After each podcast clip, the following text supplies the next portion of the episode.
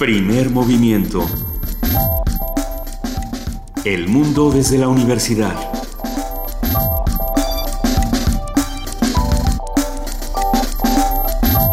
Buenos días, son las 7 de la mañana con 3 minutos de este miércoles 3 de agosto a un día de nuestro segundo aniversario y estamos aquí en Radio UNAM arrancando primer movimiento. Querida Luisa Iglesias. Queridísimo Benito Taibo, muy buenos días, muy buen día a todos los que nos escuchan, a todos los que nos permiten acompañarlos esta mañana en su coche, en su casa o en donde sea que se encuentren. Les mandamos un gran abrazo. Querida jefa de información, Juana Inés de ESA, buenos días. ¿Cómo están? Buenos días. Que nosotros bien. Este, yo amanezco con una noticia por decirlo menos curiosa, en Managua, Nicaragua, donde gobierna el Frente Sandinista, bueno, un remedo del Frente Sandinista de Liberación Nacional que derrocó a Somoza en los, a finales de los años, a principios de los años 80, pues, eh, ay, ¿Qué les digo? Rosario Murillo, primera dama de Nicaragua, se colocó el martes constitucionalmente en la línea de sucesión del poder al ser nombrada por su esposo, el presidente Daniel Ortega, como su compañera de fórmula en el oficialista FSLN de cara a las elecciones generales de noviembre. Con esto aseguran, porque eh, se allana el camino para una próxima presidencia de esta mujer, que no es nada, nada, nada querida, es la vocación autoritaria de los dos ha sido... bueno, y sobre todo que se van a ir tapando el uno al otro. Sí, Y, es, y es muy triste porque la verdad es que el, Frente Sandinista de Liberación Nacional dio una de las más grandes batallas en la historia. Eh, en su momento y, hoy se convirtió en este sucio remedo de lo que y perdón que lo diga con, todas sus letras ¿qué ¿eh? se hace con noticias como esta? preguntar pues preguntar hablemos con alguien para saber el estado de las cosas en Nicaragua ya ella había sido secretaria de cultura había tenido una larga batalla contra Ernesto Cardenal, en la cual muchos nos pusimos del lado de Ernesto Cardenal, por supuesto. Pues por supuesto. Por supuesto, por, por muchos motivos. Pero bueno, esta vocación autoritaria, la gente que se eterniza en el poder acaba estropeándolo todo. Ese, silencio fue muy gráfico, ¿para qué decimos nada? Vamos a ver qué ocurre en los siguientes días, en las siguientes semanas. Mientras tanto, nosotros tenemos preparado un programa muy interesante para ustedes esta mañana. Nuestro miércoles de lectura trae consigo a los promotores de lectura en escuelas. Vamos a hablar con Georgina Prieto y Mónica Duarte, que ya se encuentran eh, por aquí muy, cerca de nosotros. Ellas son coordinadoras del grupo Leer Les y lectores independientes que trabajan en la promoción de la lectura en escuelas primarias públicas. Me encanta la idea. En la participación general, en la participación de la Dirección General de Danza, Daniel Guerrero, responsable de redes sociales, habla sobre la Batsheva Das Company de Israel. Vamos a hablar también con nuestros amigos de la Dirección General de Artes Visuales y del Museo Universitario de Arte Contemporáneo, el MUAC. Y bueno, el día de hoy vamos a hablar con Ignacio Pla, jefe de proyectos públicos y comunidades, que habla sobre la convocatoria Visiones del Arte. En nuestra nota nacional, para que vean que en todos lados se cuecen habas, Cuitzeo y Michoacán. El tema gravísimo del asesinato de 10 personas y su, y su posterior cremación en medio de un paraje. Y de un alcalde con antecedentes penales. Hay un alcalde con antecedentes penales que mandó a sus policías municipales a capturar a estas 10 personas asesinarlas y luego cremarlas. Ahora que es, es interesante y lo discutiremos más adelante, lo que está ocurriendo con los alcaldes en nuestro país, ¿no? Por un lado se puede hablar de alcaldes criminales o de alcaldes que podrían tener antecedentes de distintos tipos y de muchísimos alcaldes que han sido asesinados en los últimos meses, ¿no? bueno, tres, en, los últimos, días. En los últimos nueve días. No, muchos por las mismas razones, habrá que decirlo, pero bueno. Bien, para hablar de Cuitzeo y Michoacán, un comentario de Enrique Alcázar, periodista, conductor del noticiero UM Noticias de Radio Nicolaita, estación de la Universidad Michoacana. En nuestra nota internacional vamos a hablar sobre la nueva gobernadora de Tokio, vamos a platicar con Fernando Villaseñor, él es profesor del Colegio de México e investigador de Japón. Poesía necesaria, hoy le toca a Juana Inés de esa, que seguramente tendrá algo listo. No. Listo y preparado, listo y preparadísimo. No, ni listo ni preparado, pero durante este programa se aceptan sugerencias y voy a ir viendo a ver qué me encuentro. Hashtag poesía necesaria, ya lo saben. Tenemos nuestra mesa del día, derecho de vía contra derecho de manifestación. Este, esta controversia, esta, vamos a platicarlo con distintas personas. Vamos a hablar con la doctora Eugenia Alier, doctora en Historia por la Escuela de Altos Estudios de Francia, investigadora del Instituto de Investigaciones Sociales y profesora del Colegio de Estudios Latinoamericanos de la UNAM. Y vamos a platicar también con Víctor Martínez Bullé, investigador de tiempo completo en el Instituto de Investigaciones Jurídicas. Él fue primer visitador en la CNDH y va a estar también con nosotros. Y para ya redondear el programa del día de hoy, uno antes de nuestro segundo aniversario, que mañana lo cumplimos, ya les todavía nos quedan algunos boletos que daremos con enorme gusto para que nos acompañen. Tendremos la participación del programa universitario de bioética. El doctor Jorge Enrique Linares, su director, habla sobre la campaña de la Iglesia contra el matrimonio homosexual. No, quédense con nosotros aquí de 7 a 10 de la mañana. Estamos arrancando con primer movimiento y nos vamos a nuestra primera nota. Los incrementos en los precios de los combustibles y la electricidad incidirán en el proceso inflacionario, por ende, la economía de las familias. A decir del doctor John Sachs Fernández, estos aumentos son una manifestación del proceso de desmantelamiento de Pemex y de la Comisión Federal de Electricidad. ¿Ustedes qué piensan? Nuestro compañero Abraham Menchaca nos tiene los detalles. La Comisión Federal de Electricidad anunció un incremento a sus tarifas. Con este ajuste y el que se observó en julio pasado, ya son dos meses consecutivos donde el gobierno federal ha incrementado el precio de la energía, no obstante que durante la presentación de la reforma energética anunció que bajaría. El 4 de julio pasado, la Comisión Federal de Electricidad anunció el primer incremento tarifario después de 18 meses. En esa ocasión, el aumento para el sector industrial fue de entre 2 y 5%, para el comercial de 5 a 7% y la tarifa de uso doméstico de alto consumo se elevó a 6.8% respecto a la vigente en julio de 2015. Para el doctor John Saxe Fernández, académico del Instituto de Investigaciones Económicas del UNAM, los efectos del alza en la electricidad y los combustibles inciden en el proceso inflacionario que va directamente a la economía de las familias. ¿Cuál es el contexto en que se dan estos aumentos? Un contexto de brutal desestabilización política y es este, simplemente un reflejo más de la obediencia de eh, la clase gobernante, una lumpenburguesía más que otra cosa a los lineamientos que vienen de afuera. De enorme costo social para el país y fundamentalmente para la economía de las familias. A estos incrementos se suman dos registrados a lo largo del año para la gasolina magna y cuatro para la premium. Las dos medidas que se han tomado son una manifestación del proceso en curso de desmantelamiento precisamente de los dos ejes más importantes de acumulación del país, que han sido históricamente petróleos mexicanos y Comisión Federal de Electricidad. Ese sería este uno de los resultados. Lo que tenemos también es un proceso de desmonopolización, pero de lo público de tal manera que el engaño a la población es doble porque se, se está abriendo las puertas del país a grandes y muy poderosos monopolios eléctricos y de, combustibles fósiles extranjeros. La Comisión Federal de Electricidad aseguró que a pesar de los incrementos en las tarifas eléctricas, estas son menores a las que prevalecieron en diciembre de 2014. Para Radio UNAM, Abraham Menchaca. Movimiento. Donde la raza habla. Siete de la mañana, 11 minutos, estamos de regreso y hoy tenemos una canción para niños que siguen de vacaciones que, está buena. no, no, sí, está buena.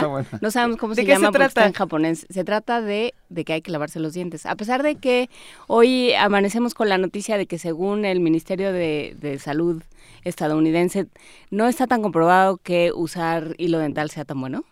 En realidad no sea, no, no hay demasiadas pruebas de que de que sí sirva o de que no sirva, entonces ya no saben qué hacer. Pero sí lo usamos, ¿no? Sí lo, usamos? y de que hablemos después de salud dental, que lo vamos a hacer en nuestro próximo martes de salud, vamos a ver esta canción donde los japoneses le dicen a los niños, hay que cuidar tu, boca y hay que lavarse los dientes. Es el mismo mensaje que lanza Patti Smith cada vez que tiene un concierto. Lávense los dientes. Oh. Lávense los dientes. hay que lavarse los dientes, como dice Patti Smith y como dicen los japoneses. Vamos a verlo.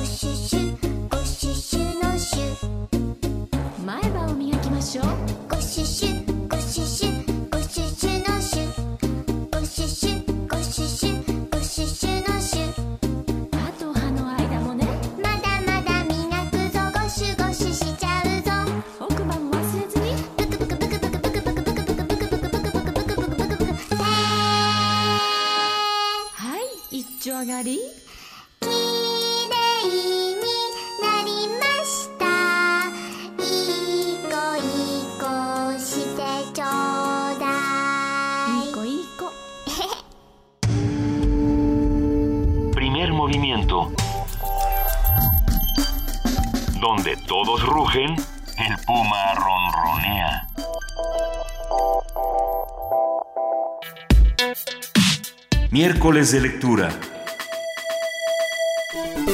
De acuerdo con los resultados espera, espera, porque ya sabemos todo. ya, ya, es que la, producción ya lo averiguó todo. La canción se llamaba.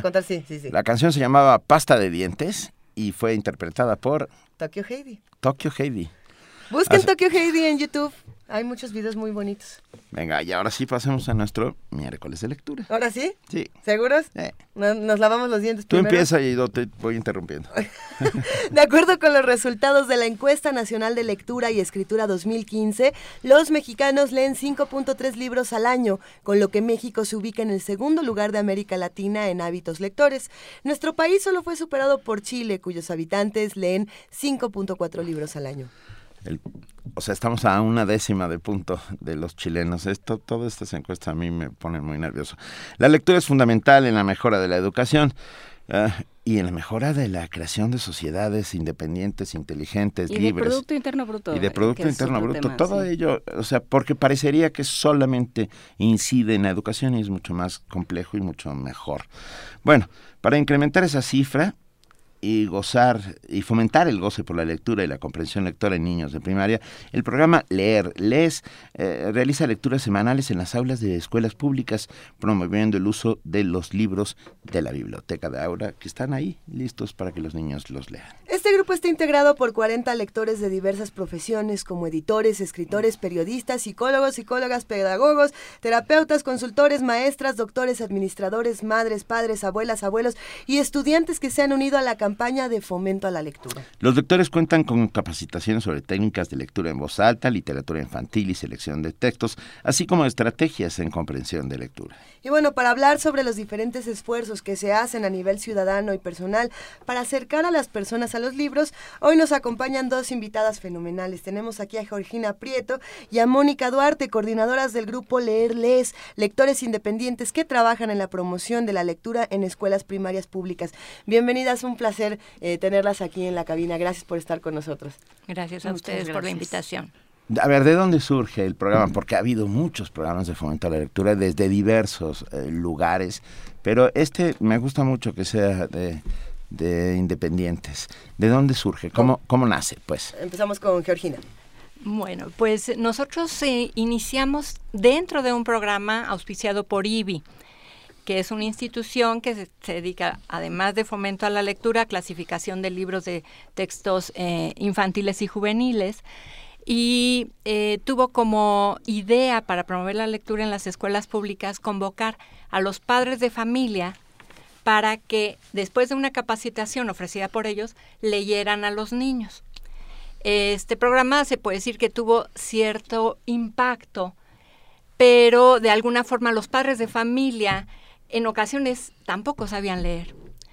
Hubo necesidad de convocar a miembros de la sociedad civil para que eh, complementaran el, nicho que padres de familia iban dejando, también por cuestiones de trabajo, desde luego, por cuestiones de, pues no poder continuar con la asiduidad a, asistir a las lecturas. IBI eh, eventualmente interrumpe los programas en determinadas escuelas cuando consideran que ya funcionan, pero dejan a esas escuelas sin lectores. Y nosotros estando en alguna de ellas, al ver esa pues decepción tanto de maestros como de alumnos, solicitamos la autorización para quedarnos. El grupo de lectores que trabajaba en esa escuela, solicitamos la autorización, nos lo han permitido y a raíz de ahí entendimos que podíamos trabajar de manera independiente consiguiendo cada vez más lectores y buscando cada vez más escuelas. En determinado momento fue difícil la entrada a las escuelas porque se entiende que pues desde luego eh, ninguna persona nada más por tocar una puerta dice vengo a leer, perdón, vengo a leer, pase, usted lea, eh, tendrá la entrada. Sin embargo, ellos se basaban en las experiencias previas, en los comentarios de los directores, eh, por ahí teníamos alguna eh, lectora que participaba como odontóloga en servicios dentales dentro de las escuelas, eh, curiosamente platicando ahora de lavarnos los dientes, y ella nos abría, nos recomendaba con directores de otras escuelas y poco a poco lo fuimos logrando y ahora mismo estamos en cinco escuelas de la Ciudad de México leyendo aproximadamente a dos mil niños. ¿Cómo, cómo, es que este programa está funcionando pensando, por ejemplo, en algunas de las cosas que presenta el proyecto como la lectura de 45 minutos? Eh, ¿Son efectivos 45 minutos para un grupo inmenso que de pronto dice, a ver, eh, este, este texto en los primeros cinco a lo mejor no me atrapó y yo quería leer ese de allá? O, o sea, ¿qué, criterios están siguiendo para elegir las lecturas, para elegir los tiempos? ¿Cómo, ha funcionado esto? Cuéntanos, Mónica, por favor. Bueno, es, es magia lo que hacemos en 45 minutos, ¿no? Eh, pero bueno, una de las cosas que tiene que tenemos que hacer los lectores es preparar nuestras lecturas, ¿no? Aunque podemos utilizar los libros que hay en el aula, también nosotros proveemos, tenemos nuestro nuestra pequeña biblioteca, hemos ido este comprando libros también porque nos vamos adaptando a las necesidades de los grupos. Todos los grupos son distintos y a veces este, requieren textos distintos. Entonces, nosotros preparamos la lectura y eh, siempre después de, la lectura hacemos una actividad algún tipo de actividad, ya sea charla literaria eh, o alguna actividad que genere de alguna manera este eh, el espacio siempre debe ser lúdico, o sea, esa es la clave de eh, o el éxito del programa que esta visión tradicional de, la lectura como obligatoria, ¿no? Eh, es lo que hace que los niños se entusiasmen cuando nosotros llegamos, porque nosotros ni calificamos, ni, ni ponemos a leer a los niños a ver cuántas palabras, sino que esto es un espacio lúdico y, y, eso genera que los niños siempre se sientan como interesados en los textos, en, en las actividades, ¿no? ¿Cómo, ¿Cómo funciona? Quiero decir, van a cada escuela y es por grupos, lee un solo lector. ¿Cómo funciona? Cuéntanos. Eh, cada lector lee a dos grupos del mismo grado, porque entendemos que en la medida en que eh, dupliquemos esfuerzos, pues vamos a, minimizar este, nuestra cantidad de niños. Entonces, procuramos que por lo menos cada lector lea a dos grupos, eh, prepara su lectura, tiene la ah, autorización de acceder al salón de clases, lo cual es verdaderamente importante y lo cual agradecemos como un privilegio porque les quitamos algún tiempo de eh, parte del programa que van a trabajar los maestros. Entonces, entramos junto con el maestro en el salón de clases, lo cual también nos ha permitido conocer un fenómeno maravilloso. A la mayoría de los maestros les encantan las lecturas. Entonces, ellos nos dan la autonomía en ese momento para empezar a leer, comentar el libro, permitir interrupciones, permitir inclusive que niños se levanten, permitir esa espontaneidad que, espontaneidad que tienen los chicos sin que el maestro tenga ningún tipo de, acción eh, que lo reprima. ¿Qué? Perdón, no, no, adelante, Georgina. Después de esto, entonces, nosotros trabajamos intentando que los niños expresen, tratamos mucho de que expresen en la primaria baja, pues oralmente, eh, lo que la lectura les mueve. Y en la primaria alta también trabajamos mucho con la escritura, porque entendemos que la forma de expresión de nuestros niños se puede dar de, las dos formas y generalmente las cuestiones de redacción, de ortografía, eh, pues no están justamente al mejor de los niveles. Entonces, intentamos indirectamente acompañar a los maestros en ese, o reforzar el trabajo de los maestros en ese sentido. ¿Qué tipo de títulos utilizan? Porque de pronto en estos programas lo que sucede es que se va uno mucho por, como, como ya sabemos mucho trabajar con la literatura, con la narrativa, nos vamos con ese tipo de textos, nos vamos con novelas, con cuentos, tal y, el ensayo, el texto informativo, el texto expositivo de pronto se, se pierde. ¿Qué tipo de textos son los que más, más se usan? Ah, Cuéntanos, Mónica. Este, bueno, eh, sí, sí generalmente utilizamos textos literarios, ¿no? Este, pero eh, bueno, yo una cosa que digo es que eh, los niños se vuelven paladines de, la buena literatura. Entonces, eh, cuando, cuando un texto está, está bien narrado, eh, puede tener éxito en un grupo de 35 niños, porque además captar la atención de los niños no es fácil. No es fácil. Entonces, cuando esa, esa es la magia y ese es, eh, a veces se convierte, eh, eh, una de las cosas que tenemos los lectores es buscar buenas, buenas lecturas precisamente para captar y generar ese efecto de interés. Entonces, la mayoría utilizamos textos literarios. pero también utilizamos textos informativos, ¿no? y vamos viendo los intereses de los, de los niños y, y, hay veces que, que, los niños piden textos, ¿no? Este, tuve ocasión de leer, este, les pongo un ejemplo, eh, leí el año pasado, porque contestando tu pregunta, este, somos lectores asignados, ¿no? Entonces todo el año leemos en, en, esos dos grupos, en los que estemos. Y otro de los éxitos que, que, Geo luego les puede contar es que siempre, todo el año este, hay lecturas y eh, si alguna vez no podemos, tenemos un sistema de suplencias, de tal manera que todo el año esté cubierto con lecturas y leemos aproximadamente de 25 a 30 libros al año. Bueno, y los niños los leen por interposita persona. Quiero, esto es importantísimo porque parecería que cuando te leen no estás leyendo, pero sí lo estás haciendo. No, bueno, claro que sí, es el principio de los audiolibros. Claro, querida, pero mucha gente no lo considera, o sea, piensa que uh, tiene que que el acto de la lectura tiene que ser solitario eh, frente al libro, solamente esta suerte de comunión este, mística. mística entre el libro y el lector. Y no es cierto, la intermediación de la lectura es, una chamba de tercería como de la Celestina. ¿Con qué se han topado? ¿Qué ha pasado? O sea, ustedes llegaron a un salón llenas de, ilusión y con los ojitos llenitos de estrellas y ¿qué pasó? Georgina. Yo iba a decir irredentos independientes enanos.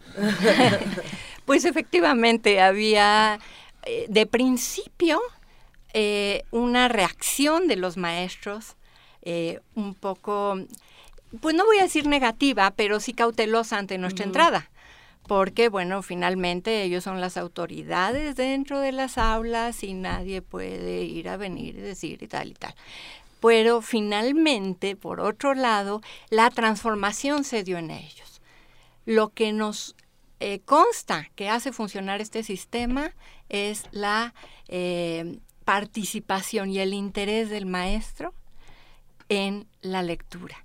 Porque afortunadamente se han dado cuenta de que este proceso también nos permite no solo leer, no solo tener ese acto social eh, definitivamente que es la lectura, sino remarcarles a los niños la importancia de comprender lo que lean. Y constantemente estamos reforzando sus técnicas de comprensión, haciéndose las patentes, que ellos entiendan por qué entendieron, que ellos entiendan ¿por qué preguntar eso? Eh, darle más importancia, por ejemplo, a lo que un niño pregunta que a lo que es en sí la respuesta.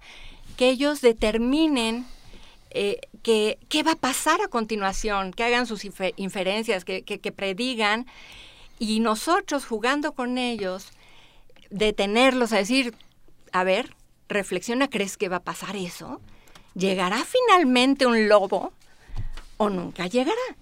Empezamos a usar todos estos elementos que los maestros se dan cuenta que funcionan no solo en la en los textos literarios sino en las literaturas en las literaturas de información que muchas veces también ellos asocian a la lectura en la que estamos y estamos esta es una práctica pedagógica interesantísima que, que, bueno ya la expuso en su, en su momento Paulo Freire e incluso María Montessori que es aprender a aprender. Eh, no, o sea, no, no, exacto, no, no enseñar solo. Yo todavía sigo sin poder quitarme los puertos del Pacífico de la cabeza y me ocupan una parte de, disco duro que, ya no que, que tengo Por eso no entendiste Pokémon, ¿ves? claro que no, no entendí Pokémon porque sigo con Manzanillo, etcétera, etcétera. Pero bueno, el, el tema es que Ah, qué, interesante. ¿Se puede uno sumar a la iniciativa? ¿Qué son ustedes? ¿Una asociación civil? ¿Están organizados? ¿Tienen sede? Cuéntanoslo todo. Mónica. Bueno, eh, pues hemos sido, ha, sido un programa que ha iniciado, podría yo decir como tímidamente, ¿no? Porque, eh, o modestamente en una escuela. Y, y, bueno, una de las cosas que ha sido muy interesante es que es que Geo ha, tenido como esta visión de, de, buscar más escuelas y nos hemos ido atreviendo porque pues sí iniciamos como como voluntarios. Cuántas escuelas en este momento están junto con leerles eh, cinco escuelas. Cinco escuelas. Y, y, más o menos eh, leemos a dos mil niños semanalmente. Eh, es una gran noticia. Yo me quedo pensando, eh, si me pusiera yo en el lugar del niño, esto no solamente me acerca a los libros, sino también a las bibliotecas de las escuelas, que eso es algo importantísimo. Eh, no es lo mismo llevarte el libro a tu casa que poder ir a sentarte a un espacio privilegiado de tu escuela y aprender que estás lleno de libros y, bueno, y poder, y poder replicarlo. Porque no en todas las escuelas. A eso voy, a eso voy. Si yo me pongo del lado del maestro, esto es un ejercicio fundamental para decir qué tanto tengo en mi biblioteca, porque son muchas las escuelas que tienen 10 libros del año 1971, que ya se le cayeron tres hojitas por aquí, tres hojitas por allá. Entonces, de los dos lados está haciendo una labor importante para los niños, para acercarse a las bibliotecas y a los maestros y a la dirección de las distintas escuelas a decir qué, qué me falta en mi biblioteca o qué tendría que estar haciendo para que mi biblioteca creciera. Pero, pero ¿qué, qué se tiene que hacer entonces? Si un maestro dice, bueno, pásenle, pero aquí no hay libros ¿Ustedes traen acervos? ¿Ustedes dotan de acervos? No es el caso porque les tengo la buena noticia que sí hay libros en las escuelas, pero hay libros guardados. Hay unas bibliotecas de aula maravillosas. En el aula. Guardadas. Guardadas, pero fíjate que se han ido moviendo afortunadamente con esta incursión del grupo. No somos una asociación, somos verdaderamente, digamos, unos espontáneos, independientes, convencidos. sí y vamos creciendo de poco en poco. Eh, sí hay un perfil de lector definitivamente que se ajusta a dar dos horitas de su tiempo una vez a la semana con un compromiso total. Entonces, dentro de todo esto, los directores de pronto, simplemente, hay un ejemplo clarísimo, hace dos meses en la Escuela Guadalupe Victoria, eh, una escuela que tiene pues casi mil niños, han inaugurado una biblioteca maravillosa a la que, la que ponen a nuestra disposición para inclusive hacer ahí las lecturas y la que está abierta para los niños. Es un movimiento que también está tocando esas fibras para sacar los libros de las cajas empolvadas. Y lo que es verdad es que eh, es que la lectura, como, como lavarse los dientes, son cosas que se aprenden viendo cómo hacen los demás. ¿no? Y entonces, sí, yo, a mí me puedes decir que lees muy bueno, pero si nunca te has sentado conmigo a, enseñarme cómo funciona un índice, eh, qué hago una vez que termino un libro, qué hago porque, porque también la lectura tiene, por supuesto, una parte muy recreativa, pero tiene una parte también utilitaria. A ver, ¿no? No leo igual una noticia que el manual de la tele, que este, que un cuento de Quiroga, ¿no? Todo es distinto y todo se lleva a cabo de manera distinta. Y esas cosas me las tiene que enseñar alguien que me lo modela, ¿no? Volviendo a la Montessori. Si tú me modelas, ¿qué hago con un texto? De ahí mi, mi necedad con muchos textos de muchos tipos. ¿Por qué? Porque la OCDE dice, a ver, si yo sé comprender un texto, me voy a poder educar por mi cuenta, independientemente de los esfuerzos del Estado, que ya vimos cómo, cómo están saliendo, este, me voy a poder educar por mi cuenta toda la vida. Voy a poder yo tomar mi educación por mis, en mis manos, ¿no? Y me voy a poder, voy a poder decirle a mi maestro, ayúdame, porque esto es así, no lo estás haciendo. Entonces, realmente ir a modelar a una escuela es importantísimo. ¿Cómo se capacitan ustedes y con qué se han encontrado ustedes? Porque las escuelas públicas de pronto son territorios muy blindados a los que la sociedad civil tiene poco acceso, a menos de que sea padre de familia o, docente. ¿Con qué se han encontrado y cómo se capacitan? Claudia. Eh, Mónica. Mónica. Eh, bueno, la, la, la, capacitación la hacemos eh, nosotras, ¿no? este eh, nosotros recibimos, como fuimos parte de IBI, nos capacitamos en IBI, eh, pero también hemos ido buscando capacitaciones fuera, ¿no? Por supuesto. Eh, de tal manera que, que estamos al día, digamos, ¿no? Y este, a los nuevos lectores nosotros los capacitamos.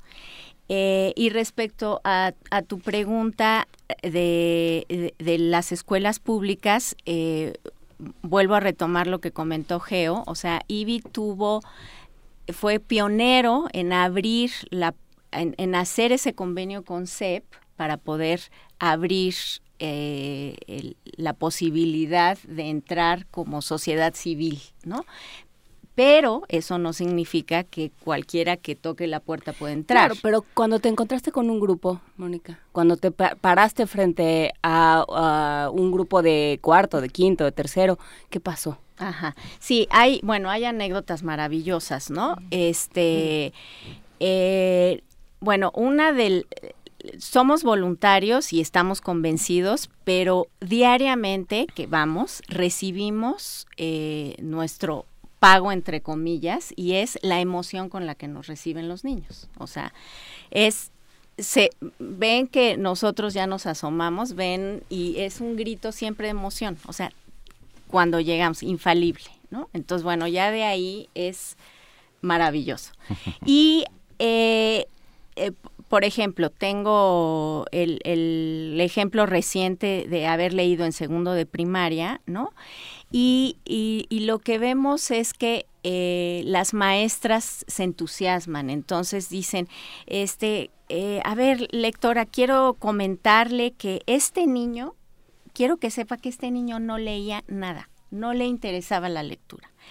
Y el otro día, este, a ver, quiero que lo vea, quiero que vea. Y entonces, eh, orgullosamente muestra cómo, cómo ya está leyendo ese mismo niño a la semana siguiente tímidamente llega con un libro y me dice, eh, ¿nos puedes leer este libro? Y era El Principito. En segundo de primaria, sinceramente, a mí no se me hubiera ocurrido leer ese texto.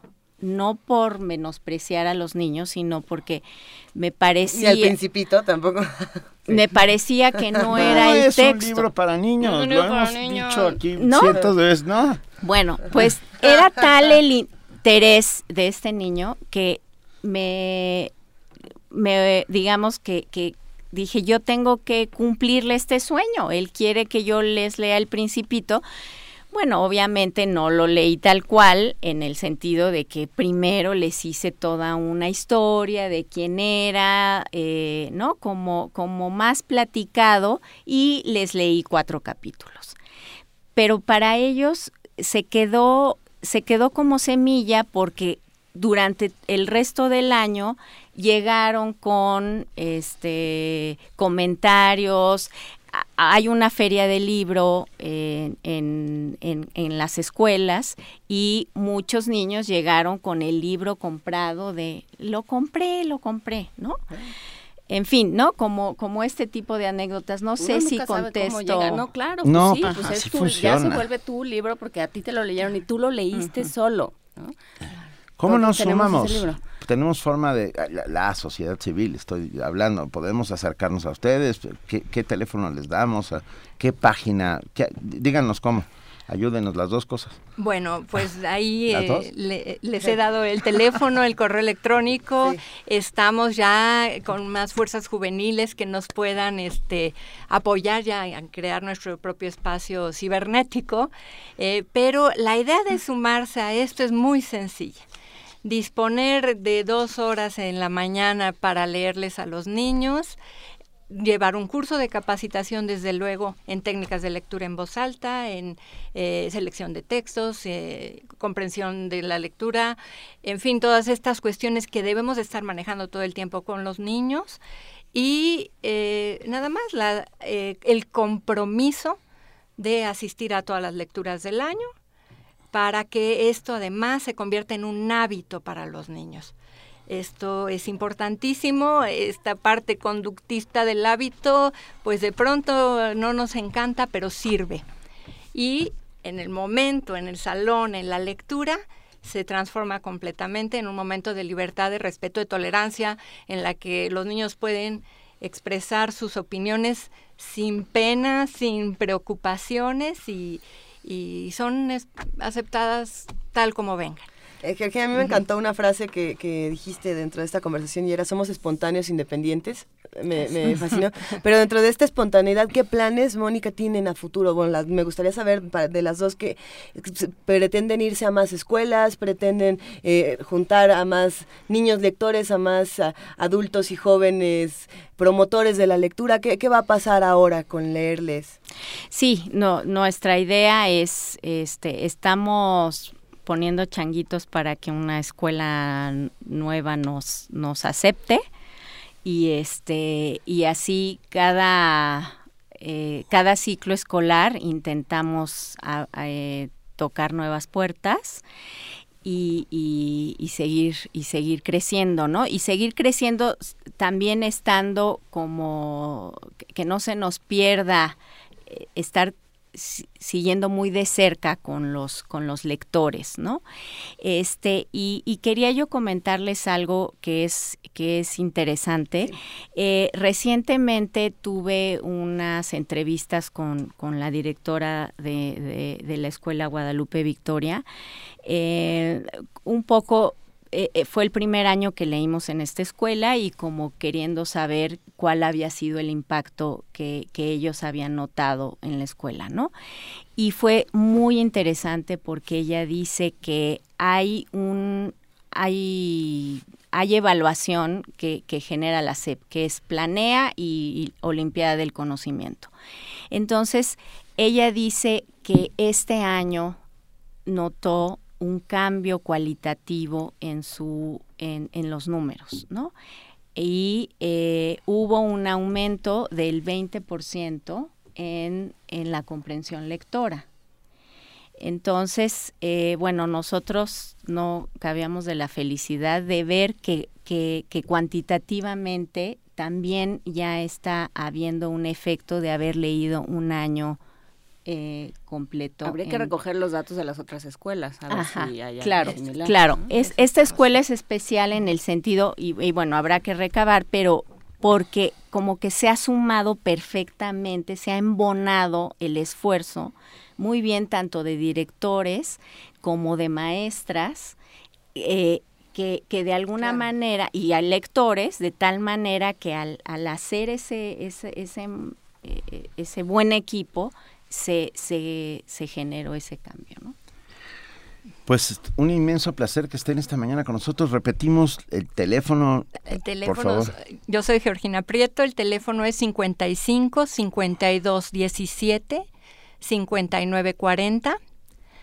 El correo electrónico geopri3 de Georgina Prieto Trejo, las tres primeras, más fácil. Nos diste un sustazo. Arroba, no, no, no, arroba hotmail.com. Venga, muchas gracias a las dos, eh, Georgina Prieto, Mónica Duarte, coordinadoras del grupo Leer Les. Mucho éxito, de verdad, lo, lo necesitamos todos, que sucedan estas iniciativas desde la sociedad civil para transformar la realidad. Y la única manera de transformar la realidad es así, de verdad, muchas gracias. Y bueno, tenemos una canción. Tenemos música para todos los jóvenes lectores, para los niños, para los adultos, para todos los Con patita de perro. Vamos a leer.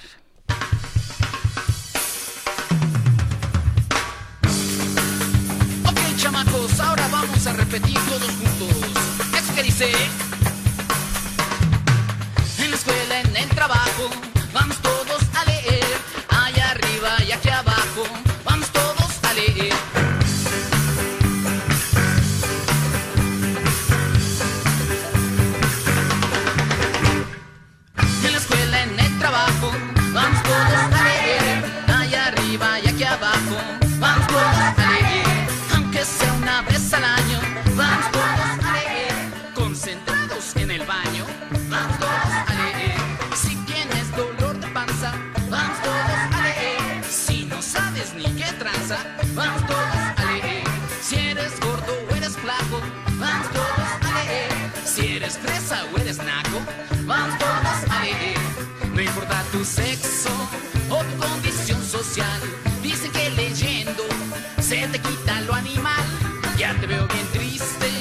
échale imaginación.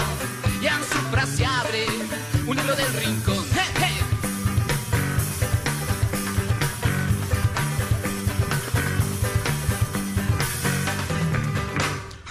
Si eres pobre o eres rico, vamos todos a leer. Si eres grande o eres chico, vamos todos a leer.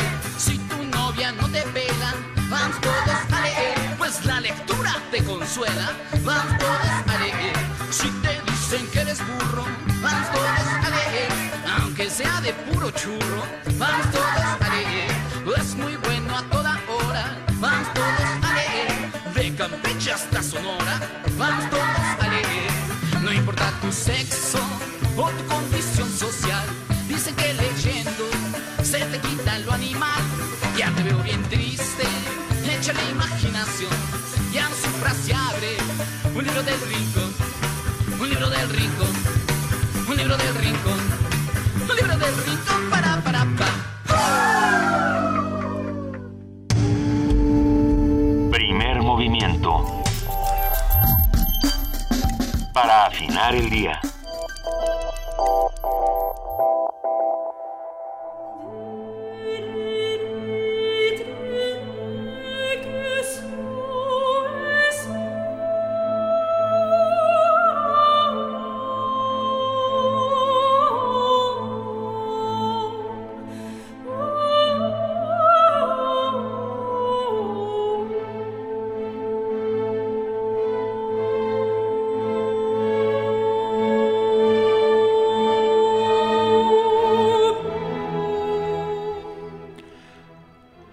De regreso, son las 7 de la mañana con 47 minutos y ya está con nosotros y lo agradecemos inmensamente Daniel Guerrero, responsable de redes sociales de la Dirección General de Danzas de la UNAM. Hola Daniel. Hola, muy buenos días. Gracias por tenerme aquí con ustedes. Estábamos hablando de libros, estábamos muy tranquilos y de pronto llegó la, la disidencia religiosa, la música de Vivaldi. ¿Qué, está, ¿Qué, estamos escuchando, Daniel? Estamos escuchando Nisi Dominus, una pieza que se llama Cum Dederit, que se descubrió hasta el siglo XX la partitura y a lo largo de muchos estudios fue que fue posible atribuírsela a Antonio Vivaldi.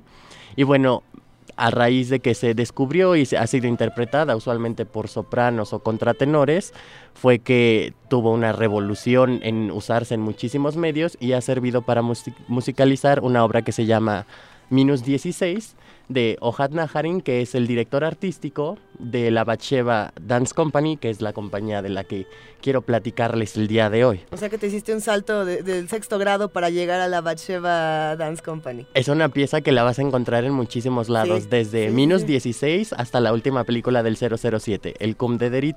Es una pieza que ha inspirado muchísimas creaciones artísticas desde que se le atribuyó a Antonio Vivaldi. Venga. Y cuéntanos de la, de la Batsheva Dance Company de Israel, ¿qué, ¿qué, andan haciendo? Es una compañía de danza contemporánea que está obviamente basada en Tel Aviv y se funda en 1964 por Martha Graham, esta pionera de la danza moderna en los Estados Unidos, y por la baronesa Batsheva de Rothschild, que es de donde toman el nombre, y ella es una cuarta heredera de esta familia de grandes banqueros adineradísimos en, la historia de, de reciente del, del ser humano. Bueno, Martha Graham, la fundadora, fue una bailarina y coreógrafa estadounidense de danza contemporánea por cerca de 70 años, una carrera tremendamente longeva, bailó hasta entrados los 80 años de edad. Fue la primera bailarina en bailar en la Casa Blanca y recibió honores como la Medalla de la Libertad, que es la condecoración civil más grande que otorga la presidencia de los Estados Unidos de América, las llaves de la ciudad de París, la Orden Imperial de la Preciosa Corona de Japón, una mujer que, que premios no le faltaron y, con muchísima razón. Y que además creó toda una técnica. Toda una técnica y un repertorio de 181 obras originales. Una mujer realmente brillante, una bailarina sumamente flexible y dotada para la gente que, que, se dedica a la danza. Muchos pueden atestiguar que quizás la técnica Graham es muy agresiva para el cuerpo, pero hay que pensar que para Marta era natural, así de dotada era.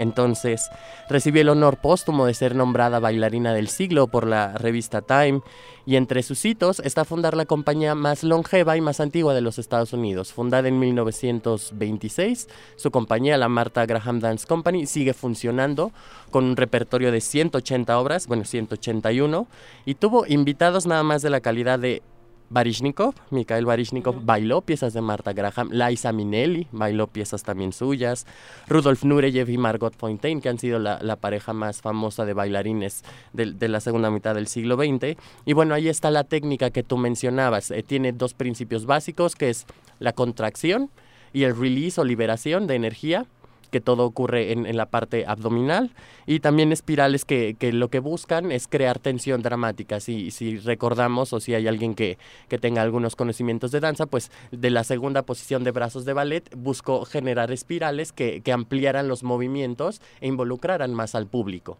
Lejos de, esta, de esta técnica clásica que a ella le parecía rígida, apostó por movimientos mucho más naturales. Ahí, ahí está mucha de la base de la técnica Graham, estos tres, estos tres vocablos que se repiten en la enseñanza, la contracción, el release y las espirales.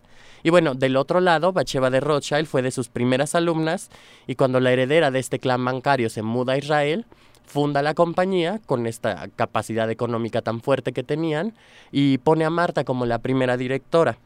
En 1975 ella retira el mecenazgo y la compañía mantiene su nombre y empieza a desaparecer esta estética tan profunda del Graham que tenía la compañía.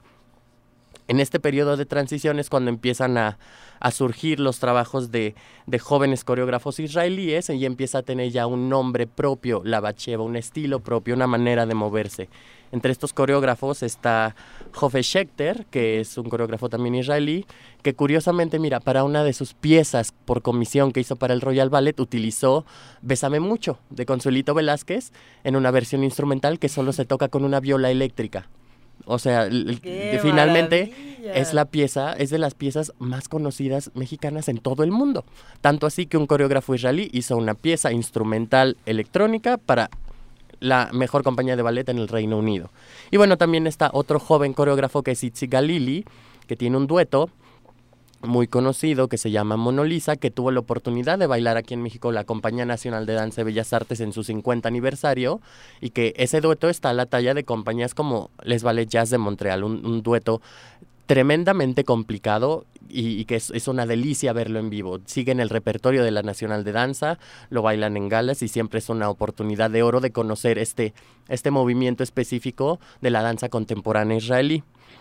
En 1990, Ohad Naharin toma la dirección artística de la compañía y la Bacheva salta al primer mundo. El, ascenso ha sido estratosférico para este coreógrafo y este director. Hay un documental que se llama Mr. Gaga, que hace el cineasta Tomer Heyman, y es un documental que, hizo a lo largo de ocho años. Y él recuerda las primeras funciones de Ohad Naharin y dice, es un niño que todavía extrañaba el kibbutz, estas comunidades agrícolas israelíes que son la, base de su, de, su, de su sistema social. Dice, es un, es un joven que todavía extraña el kibbutz y tiene menos de 100 personas en la audiencia. Y hay gente que se le va al principio y hay gente que se le va en medio y él sigue con una voluntad irresoluta de seguir bailando. él, él no para. ¿Y qué pasa hoy en día? Que son 26 años después de que él toma la dirección artística. Sus coreografías se bailan en el Ballet de Ópera de París, en el Real Ballet de Dinamarca, en los grandes ballets canadienses y en la Compañía Nacional de Danza de España, que es donde también se bailó Minus 16, donde escuchamos el Nisi Dominus de Vivaldi. Recientemente el New York Times lo, lo reconoció como uno de los coreógrafos más importantes del mundo y bueno, Natalie Portman, esta actriz que conocemos todos por... La Black Swan. Por ganarse el Oscar por el Cisne Negro exactamente. Es, es, su compatriota israelí, finalmente Natalie es israelí también de nacimiento. Y ella fue invitada a sentarse en, en, el estudio y conocer la compañía y conocer el trabajo de Naharin y dice, es la experiencia más, más emocionante y es algo único que me ha pasado en, en la vida, ser parte de este proceso creativo. Y algo curioso que le dice Ojat Naharin a, Natalie Portman, que era justo antes de que ella tomara el papel del cisne negro, le dice, si vas a embarcarte en este proyecto, que no se te olvide siempre tener en mente el placer, porque te vas a encontrar con que la danza es de mucho dolor y de mucha lesión, que no se te olvide que hay un gusto tremendo por hacerlo, porque en el momento en el que lo olvidas dejas de bailar. Entonces, mucho de este éxito rotundo que ha tenido eh, Ohad Naharin y la Batsheva Dance Company hasta la fecha proviene de la técnica, proviene del estilo particular que lleva por nombre Gaga.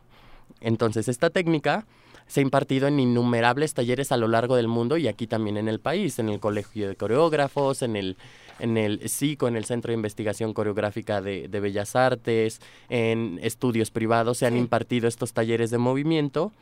Y bueno, si bien no tiene una técnica y un vocabulario completo como como el Graham o el ballet, que todo tiene nombre y todo tiene una estructura. Habría que preguntarnos si lo necesita. ¿no? Exacto, porque ahí, ahí va uno de los, de los puntos claves de, del Gaga, es que propone que el bailarín tome la idea que propone el maestro y genera el movimiento que su cuerpo le sugiere, el, cuerpo propio. No estás imitando al maestro, no estás buscando la perfección técnica, estás adaptando a tus posibilidades la idea que te propone el maestro. Y eso, que, y eso en que te ayuda pues a rescatar tu individualidad como artista, tu posibilidad expresiva a tu propia historia, a tus propias necesidades y posibilidades corporales incluso. Daniel, si te parece bien, la próxima semana seguimos platicando de todo lo que va a ser de Batsheva. Y también, es que yo creo que sería buenísimo tener una sección del Gaga, de, lo que el Gaga significa en general, porque no se habla mucho de, del Gaga y es una de estas técnicas. Y se imparte en todo el mundo, se imparte aquí en México y, el consejo que les doy es nunca es tarde para bailar. Ojat Naharin empezó a los 22 años y ahora es uno de los coreógrafos más importantes del mundo y dirige una de las compañías más reconocidas de todo el mundo. Para alguien que empezó a los 22 años de edad a bailar. No, bueno. La, producción nos cuenta que ya se abrieron las inscripciones para los talleres libres de, la UNAM. Estamos a, punto de empezar. El 8 de agosto, a partir de las 9 de la mañana, está nuestro sistema abierto para recibirlos. La iniciativa más grande de aficionados a la danza de Latinoamérica, cerca de 2.500 alumnos inscritos. 90 talleres, 30 disciplinas, de lunes a domingo, cuando quieran se baila. Perfecto. Y los estamos esperando. Porque bailar gracias. Es, un, derecho. Venga, gracias, Daniel. Daniel Guerrero. Muchísimas gracias. no, nos vamos porque tenemos regalos. ¿Qué vamos a regalar, querido Vamos a regalar, vamos al autocinema. Hoy. ¿Hoy? Sí, hoy. ¿Qué vamos a ver hoy? Cuatro boletos para hoy la función de las nueve de la noche en Autocinema Coyote. Los damos por Twitter. Cuatro coches, pues, pueden ir. Y, pero pueden puede caber cualquier cantidad de gente dentro del coche. Ok, ¿y qué nos vamos a ver? Nos vamos a ir a ver 500 Days of Summer, mejor conocida como 500 días sin ella, aquí en, México. Que a mí me encanta esa película, muchos nos gusta mucho. Vale la pena, tiene un soundtrack muy bueno, lleno de los Smiths, lleno de Morrissey. Por Twitter se van, por favor, pongan su nombre más hashtag autocinema C y etiquetar a Autocinema Coyote con arroba autocinema C para que se vayan hoy a las 9 de la noche a ver 500 días de verano, ¿cómo se llama? 500 Days of Summer, 500 ¿Eh? días sin ella. Y tenemos otra, ah, dicen que es con ella. No, es que sin ella, ¿no? Es porque truenan. Bueno, ya va a haber otra, Y va, ¿Qué discusión más, Bizantina? Cuatro boletos para mañana a las 9 de la noche para ver Deathpool. Eso es por el muro de Facebook. Por favor, etiqueten a Autocinema Coyote y el hashtag Autocinema Coyote. Muy bien. Y los otros boletos los damos luego. Luego seguimos dando Porque nos vamos con una nota. La Facultad de Química trabaja en la disolución adecuada de fármacos para el tratamiento de padecimientos como la diabetes. El objetivo es evaluar la calidad y eficacia de medicamentos genéricos. Nuestra compañera Cristina Godínez preparó la siguiente información.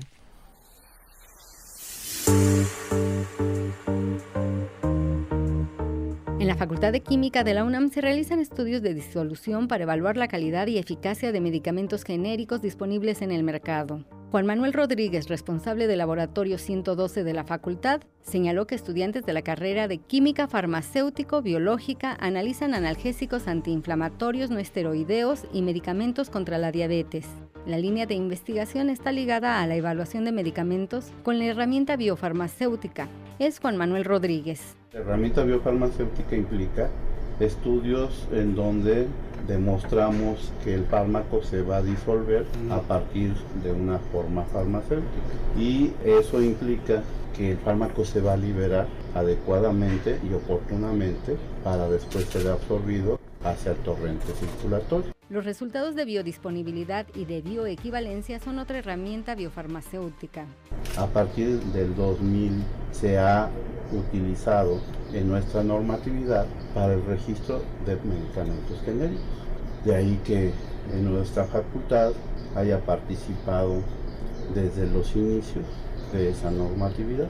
Esos estudios, señaló Rodríguez, son indispensables para comprobar la calidad de los medicamentos genéricos que aparecieron en el mercado como una forma de reducir costos en el cuidado de la salud y con el compromiso de los laboratorios fabricantes de mantener la calidad utilizando las buenas prácticas de fabricación. Se denominan medicamentos genéricos desde el 2010 y para su registro es requisito el uso de esas pruebas y para ello la Facultad de Química colabora con la Comisión Federal para la Protección contra Riesgos Sanitarios. Para Radio UNAM, Cristina Godínez. Primer movimiento. Donde la raza habla.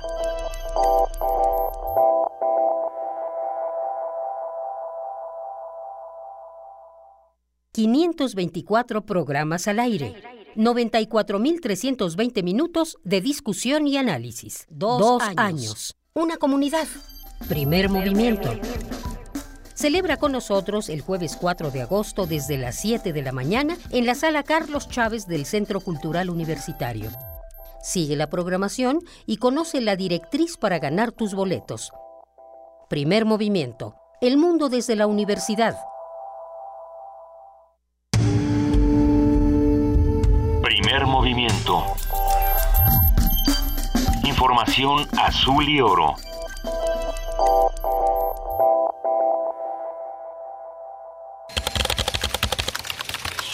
Informativo. La UNAM.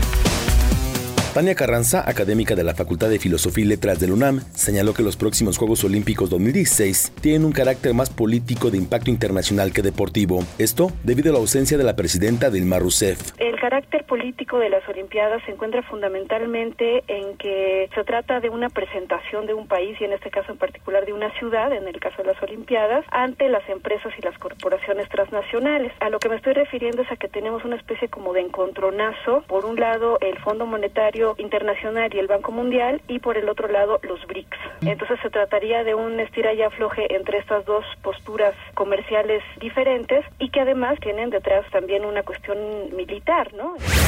Desde el punto de vista neurobiológico, la ansiedad no es una enfermedad sino una respuesta natural del organismo que nos avisa situaciones de peligro y nos prepara para atacar o huir, explicó Miguel Pérez, académico del Instituto de Fisiología Celular de la UNAM. Nacional. Un juez dictó prisión preventiva a Juan Argué, presidente municipal de Álvaro Obregón, Michoacán, y 10 elementos de la Policía Municipal por el cargo de homicidio calificado. Habla Cristian Pérez, secretario del ayuntamiento. Se han violentado los derechos fundamentales del ciudadano presidente, y al igual de los elementos de la policía y de seguridad pública. Estamos seguros que es inocente. Por su parte, Silvano Auroles, gobernador de Michoacán, dijo que el presidente municipal de Álvaro Obregón está relacionado con los caballeros templarios.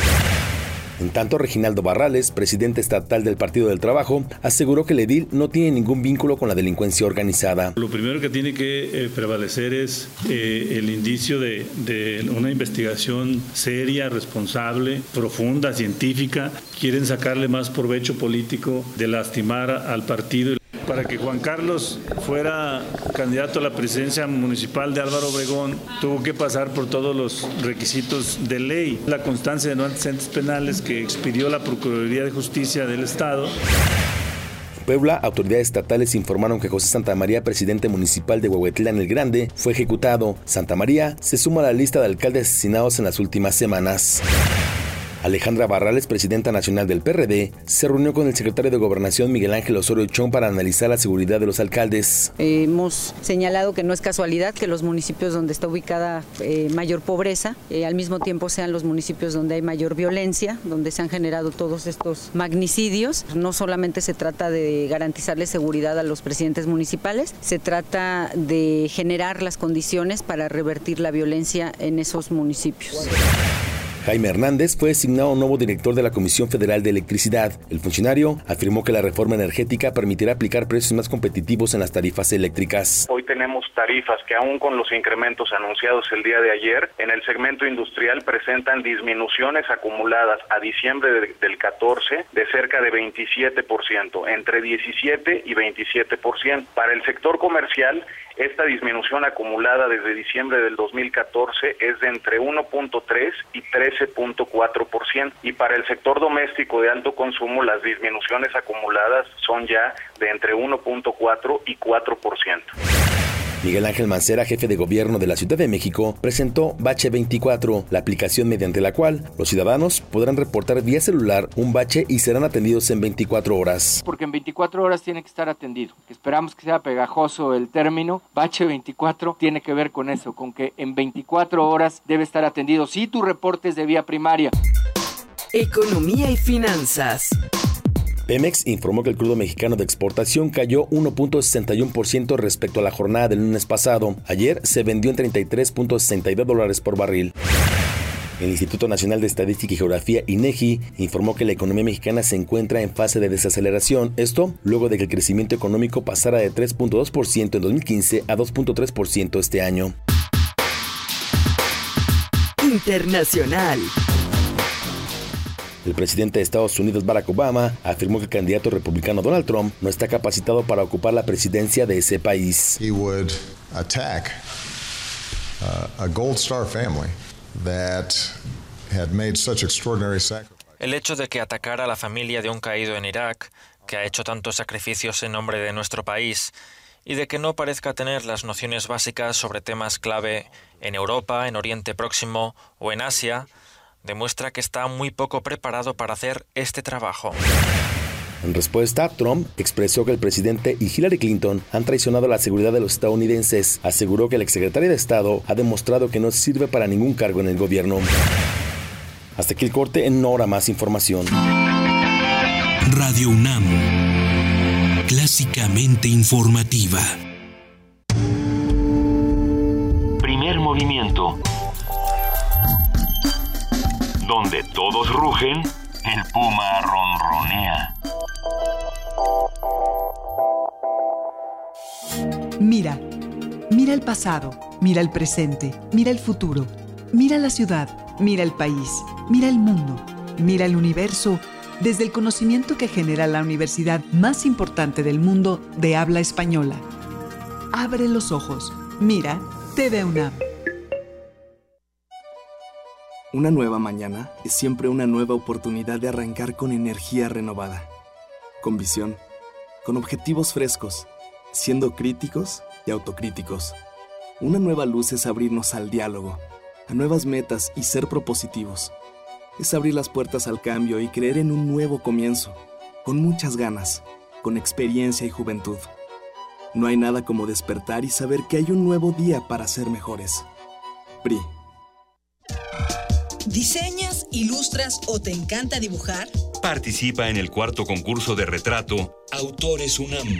Saca al artista que llevas dentro y retrata a un autor publicado por la UNAM. Consulta las bases y autores participantes en www.libros.unam.mx diagonal Autores UNAM. Invita a la Coordinación de Difusión Cultural a través de la Dirección General de Publicaciones y Fomento Editorial de la UNAM.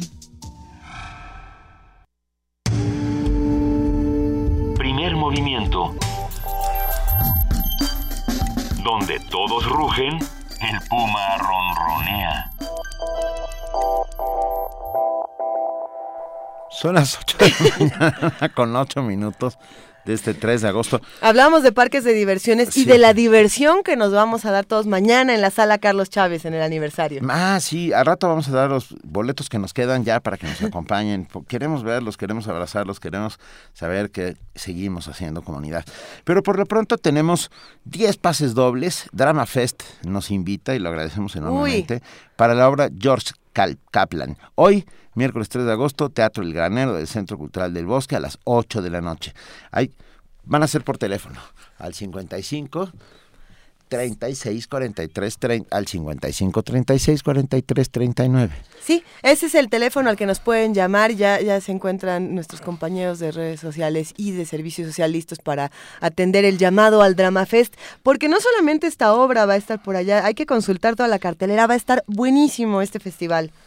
Ya está, 10 pases dobles para el Drama Fest. Gracias, Drama Fest, por teléfono. Y ya tenemos en la línea a nuestro querido amigo Ignacio Pla. Ignacio Pla es jefe de proyectos públicos y comunidades de la Dirección General de Artes Visuales y del Museo Universitario de Arte Contemporáneo, el MUAC. Ignacio, buenos días, ¿cómo estás? Hola Luisa, ¿cómo estás? Hola Benito, oh, Juana Inés, ¿cómo andan? Bien, estamos muy bien. Cuéntanos, ¿qué, ahora, ahora que vas la convocatoria Visiones del Arte, ¿verdad? Sí, sexta ocasión estamos muy contentos. Eh, abrimos la concurso, el, la convocatoria del concurso de videoarte universitario, Visiones del Arte, que hacemos desde el 2011 con la Filmoteca de la UNAM y Ciencias Políticas, y con la noticia de que ahora en esta sexta edición pasó de ser un concurso nacional a un concurso internacional de ah, videoarte. Buena noticia. Sí, es que el año pasado que tuvimos más de 200 trabajos que recibimos, hubo toda una euforia sudamericana sobre todo, que mandaron muchísimos videos, se abrió una, una edición especial, una...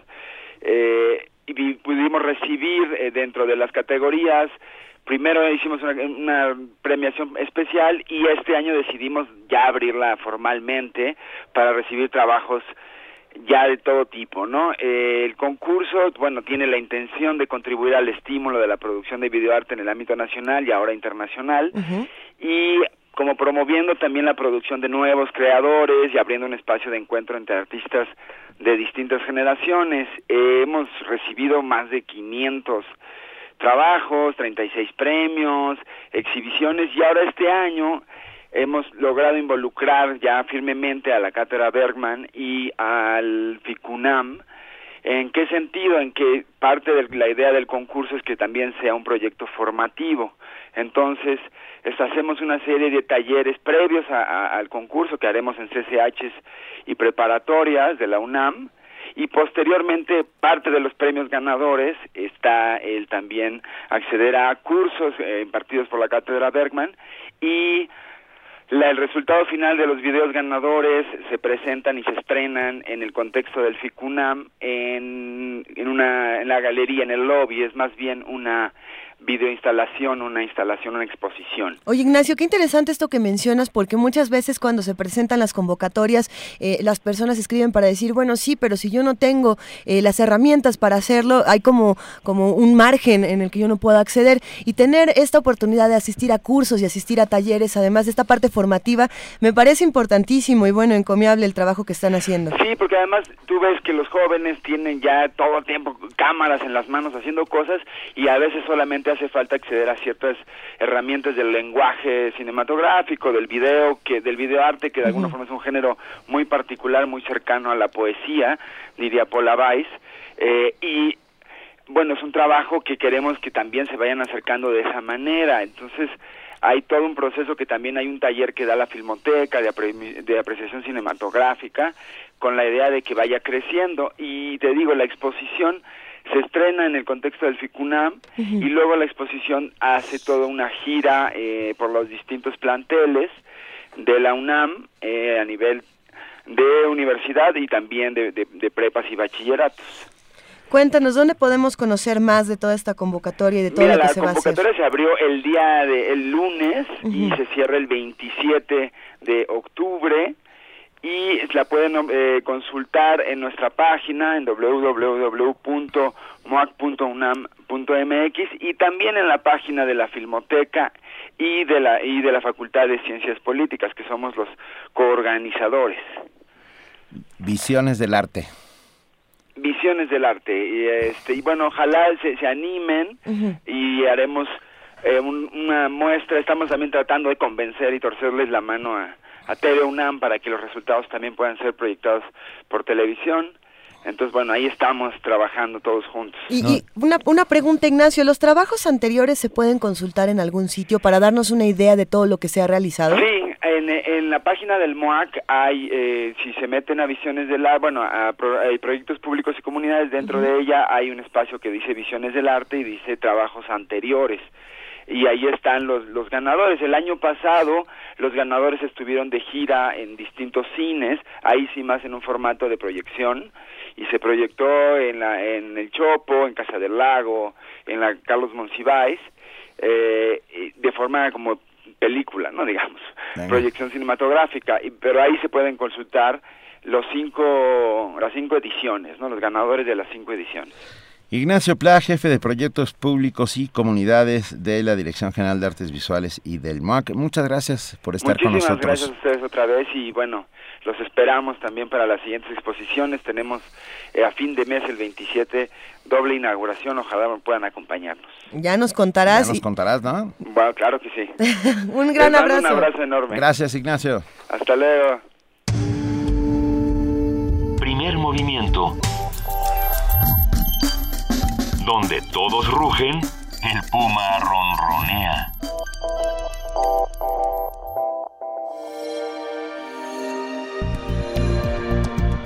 Descarga Cultura. Descarga cultura. Punto UNAM.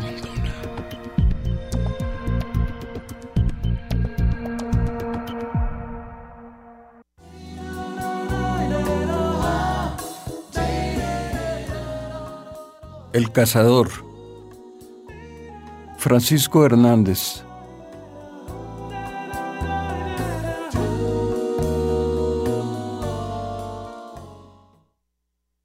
Ibas a la montaña en busca de jaguares, tapires o faisanes. Siempre te acompañaba la mujer de otro. En mis sueños te veía raudo por la playa, eludiendo tenazas de cangrejos azules ahora caminarás desnudo por la noche sin término. Ojalá te encuentres con los ojos de todos los animales que mataste.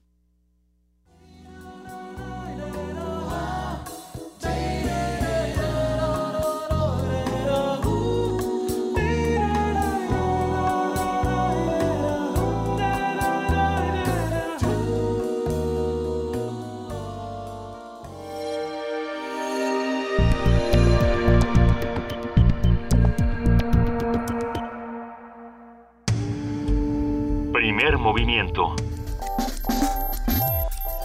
Escucha la vida con otro sentido.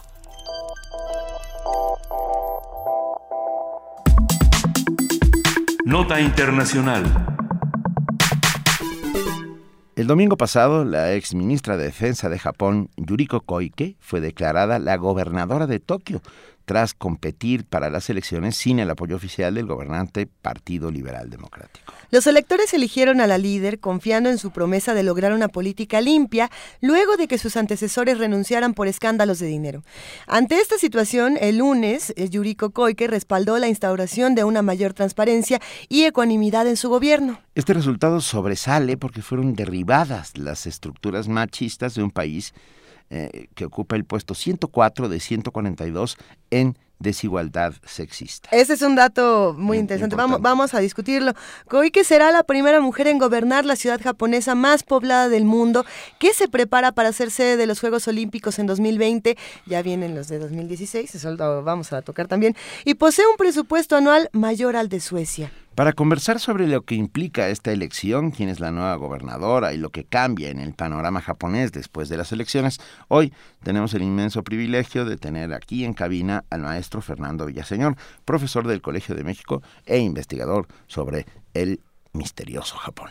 Muy buenos días, Fernando Villaseñor. Buenos días, muchas gracias por volverme a invitar es un placer estar aquí con ustedes y con su auditorio. E-, eres nuestro experto en, Japón, Fernando, y tenemos distintas preguntas de lo que está ocurriendo. Eh, ¿Quién es esta, esta mujer, Yuriko Koike, y por qué es tan importante esta elección? ¿Por qué a todos nos ha dejado con, tanta, con tantas expectativas de lo que viene para adelante? Eh, sí, eh, bueno, Yuriko Koike es importante por varias cuestiones. Primero, la evidente sería que es, eh, bueno, una candidata, la primera candidata que logra ser gobernadora en, Tokio, pero una no menos importante es que e, efectivamente no contó con el apoyo del partido oficial, el Partido Liberal Demócrata, y aún así obtuvo la victoria en esta ciudad. da la casualidad que Tokio ha sido una ciudad donde los gobernadores han ido, antes de estos eh, últimos que cayeron muchos escándalos, pero han ido implementando muchas políticas innovadoras y han sido gobiernos eh, que no corresponden usualmente al partido oficial, así eh, guardadas las proporciones como ha ocurrido en nuestro Distrito Federal.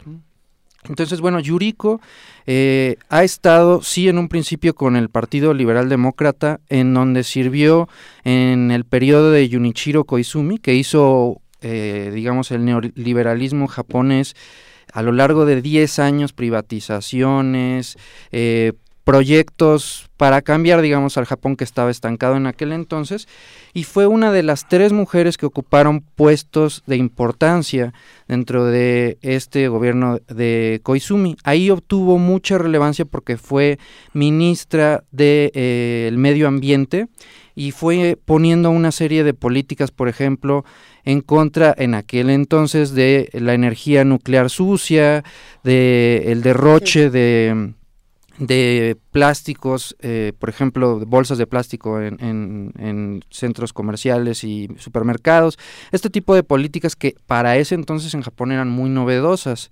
Sin embargo, eh, se les vio siempre como un bloque a estas tres mujeres eh, que incluso les llamaban eh, las ninjas con lápiz labial porque se dedicaban a conseguir votos en ciertos sectores corporativistas y finalmente cayó con el resto de, de sus compañeras que también tenían algunos escándalos políticos y sale un poco de los reflectores para finalmente ocupar un puesto también muy interesante que es el de ministra de Asuntos en Okinawa y en la parte norte de Japón. Muy brevemente, estos dos territorios fueron los últimos que se anexaron a lo que hoy corresponde Japón. Entonces son eh, etnias, naciones propiamente diferentes eh, a la japonesa. Entonces existen muchos problemas eh, de nuevos nacionalismos ahí dentro de Japón.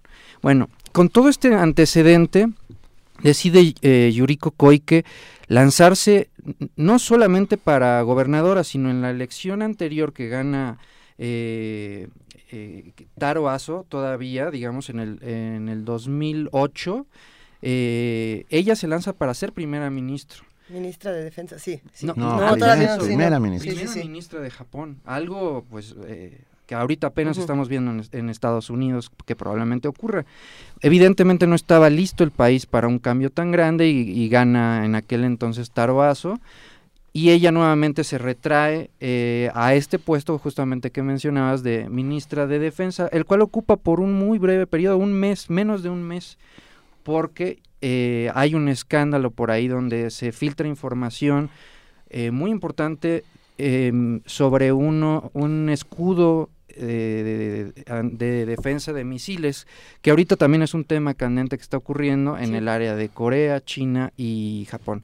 Finalmente, entonces dice, después de esta renuncia que ocurre en 2009 como ministra de Defensa, se prepara para esta elección. Eh, en todo este periodo sigue siendo eh, representante, digamos lo que vendría siendo aquí diputada, pero se prepara para esta elección al gobierno eh, de Tokio. Y en un principio contaba con el apoyo del Partido Liberal Demócrata, pero le salió otro gallo finalmente y decidieron apoyarlo y le pidieron eh, que, no, que no se lanzara como candidata. Y no solo eso, sino que sancionaron a todos los miembros del Partido eh, Liberal Demócrata que la apoyaran. Esto es también muy interesante, perdón que haya dado todo este preámbulo, pero es muy interesante porque realmente corrió en este contra este este contra este aspecto de, del oficialismo eh, y del Partido Liberal Demócrata. Perfecto. ¿Y por quién se lanzó?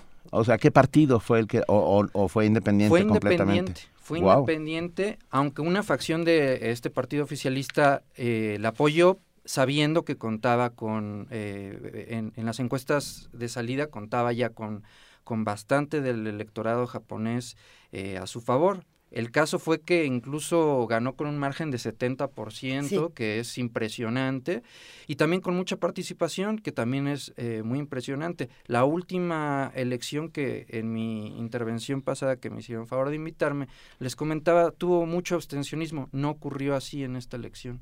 Eso también es importante. Hay, hay un, uno de esos datos curiosos, pintorescos de estas elecciones, Yuriko Koi que se vestía o se viste de verde para representarse a sí misma y todos sus seguidores también se vestían vestían del mismo color y, es de esas veces donde vestirse de verde y votar por el verde no significa lo mismo que significaría aquí en, nuestro país. Pero, eh, ¿cuál es la postura de, de Yuriko Koike entonces? ¿Ella, ella qué está, Ideológicamente. Ideológicamente, sí. Eh. Porque no, no, o sea, vestirse de verde no es lo mismo en México que en Japón, así que habría que aclarar qué es lo que ella persigue. Bueno, eh, lo que ocurre, se viste de verde porque donde obtuvo mayor popularidad fue como ministra del Medio Ambiente y sí tuvo muchas políticas que siguen eh, implementándose en Japón. Por ejemplo, hay mucho consumo de energía durante el verano porque hace muchísimo calor y humedad en Japón y ella puso una política que se llama Cool Bees, que implica que la gente vaya casual a trabajar, algo que a nosotros nos parece muy sencillo, pero que ahorró muchos millones en Japón y que en este periodo, bueno, iban de camiseta corta, este y eso implicaba que no se gastara, por ejemplo, en aire acondicionado. Entonces, todos en Japón la ubican como la ministra del Medio Ambiente, la ministra verde en ese sentido, no tanto por su plataforma política. Ahora, ¿qué es lo que ella sí defiende en su plataforma? Bueno, curiosamente coinciden muchos puntos todavía con el Partido Liberal Demócrata, está a favor de la militarización completa de Japón, de la reforma al artículo noveno, de que ha, ha, participado con eh, la guerra contra el terrorismo con Estados Unidos directamente. Entonces eso es sorprendente también porque pensaríamos que es de oposición y, no, parece que continúa con muchas de estas eh, políticas. Respecto a las mujeres, que es algo muy importante, uno pensaría que tiene una agenda más ambiciosa y solamente se ha pronunciado en el sentido de establecer más guarderías y más programas eh, de apoyo eh, social y, digamos, eh, para que las mujeres puedan trabajar mientras eh, pues también se dedican al cuidado de los hijos. Pero pues es una política que repite del mismo Shinzo Abe el año pasado. Entonces, no tiene como tal hasta ahora una plataforma propia. Oye, pero Fernando, esto de la militarización... que lo apuntamos con mayúsculas en todas las hojas. ¿Sabes qué pasa? Que hoy sale Shinzo Abe a decir... A ver, ¿no? O sea, tenemos muy cerca a Corea del Norte, están haciendo unas pruebas muy extrañas todos. En lo que averiguamos quiénes son nuestros nuestros aliados y quiénes no, nos vamos a armar, ¿no? O sea, la militarización en Japón es hoy el tema, ¿no? Parece ser desde, desde aquí, no sé cómo lo veas tú. Definitivamente, eh, en las elecciones pasadas, que fueron eh, hace un par de semanas, se evitó el tema de cambiar el artículo 9, que es el que habla de que Japón no puede contar con un ejército, pero se evitó estratégicamente porque todavía, eh, como les comentaba en algún momento, Japón está dividido. La población no quiere regresar a estos horrores de la guerra. Hay todavía algunos veteranos y algunas personas que les tocó vivir directo o indirectamente la guerra y que se oponen. Sin embargo, Shinzo Abe sí fue muy claro antes de estas elecciones que su objetivo, antes de terminar su periodo, es cambiar este artículo y que Japón sea lo que ellos llaman un país normal. ¿Qué se entiende por país normal? Un país que cuente con un ejército que puede actuar. Esta mujer también apoya esta eh, iniciativa e incluso estuvo en algún momento como representante en una comisión que se dedicó a revisar el proyecto de constitución y que entre otras cosas cambiaba este artículo 9. Entonces parece que políticamente sí todos se están alineando hacia ahí, aunque la sociedad civil parece que va en otro sentido. ¿Qué, ¿Cómo sabemos eso? Bueno, eh, ha habido muchas eh, manifestaciones en frente, en frente del Parlamento, eh, se han escrito muchas cartas a organismos internacionales pidiendo que se intervenga en el caso de Japón, eh, y bueno, se ha tratado de boicotear elecciones, algo raro para los japoneses que no ocurría desde los 60, donde sí había activismo japonés, ahorita nuevamente la sociedad civil vuelve a estar en movimiento tratando de evitar estas cuestiones. Entonces no es contradictorio que la votación haya sido de, de esta manera, que se hayan dado estos resultados. Es decir, que, que Yuriko Koike esté ahora como la gobernadora, no es, no es, no es una, no es paradójico lo que está ocurriendo. Eh, en cierta forma, pero tomemos en cuenta que el electorado japonés realmente cree eh, la plataforma de campaña y en la plataforma de campaña Yuriko lo que dejó muy claro no tenía nada que ver con esta reforma de la cual apenas habló el día de ayer 2 que ocupó el cargo y fue de las primeras cosas que dijo.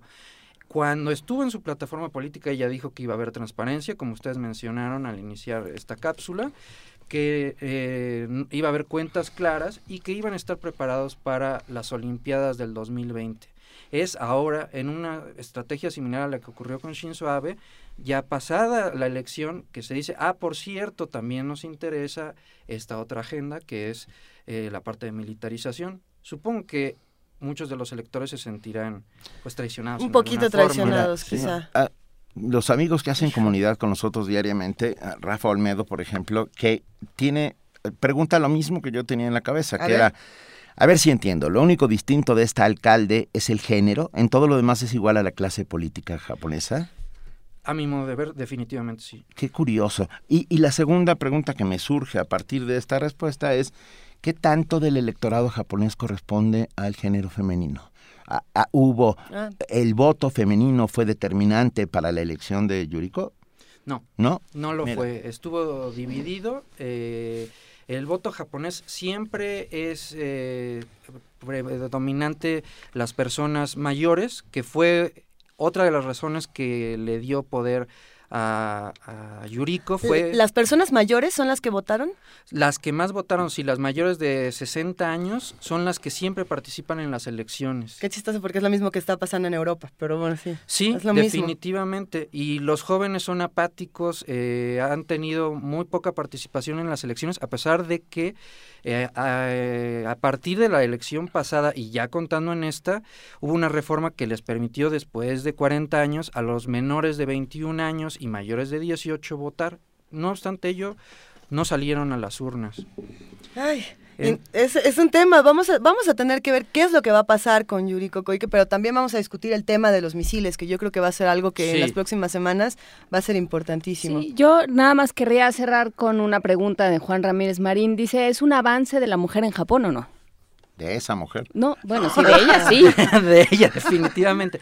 Respecto a las mujeres, sí, el día de hoy nada más han existido siete mujeres, contando a Yuriko, es la séptima, siete mujeres como gobernadoras, que sería el cargo más alto eh, al que han llegado eh, en, el sistema japonés.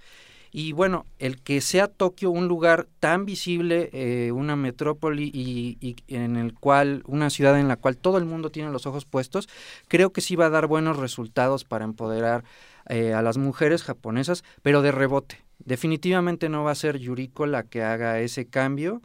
Eh, ella sigue siendo conservadora o bueno, continúa con la línea del Partido Liberal Demócrata, pero va a abrir espacios para otras regiones de Japón donde hay menos línea, digamos, del Partido Liberal Demócrata. Pero, Vamos a perdón, pero sí me parece muy curioso que se deslinda del Partido Liberal Demócrata, pero no tiene una plataforma enfrentada al partido. O sea, quiero decir que mantiene... No se deslinda, solo el partido no la, no la lleva. La pregunta entonces es, ¿por qué votaron?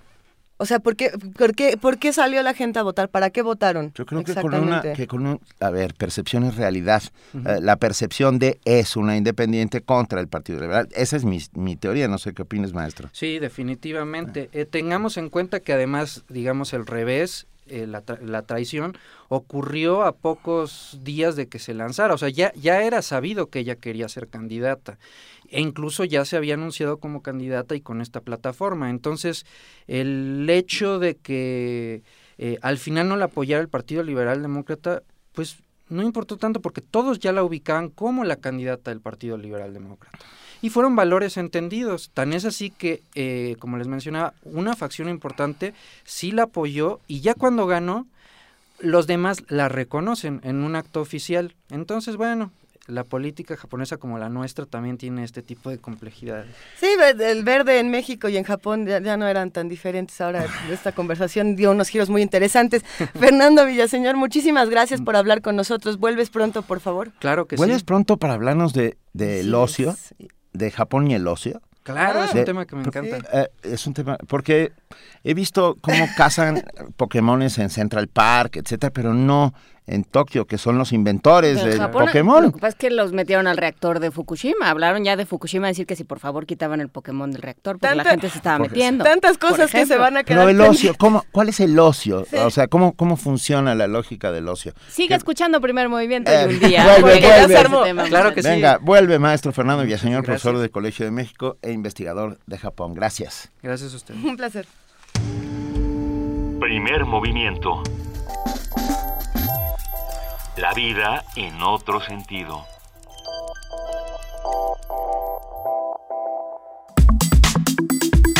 Nota Nacional.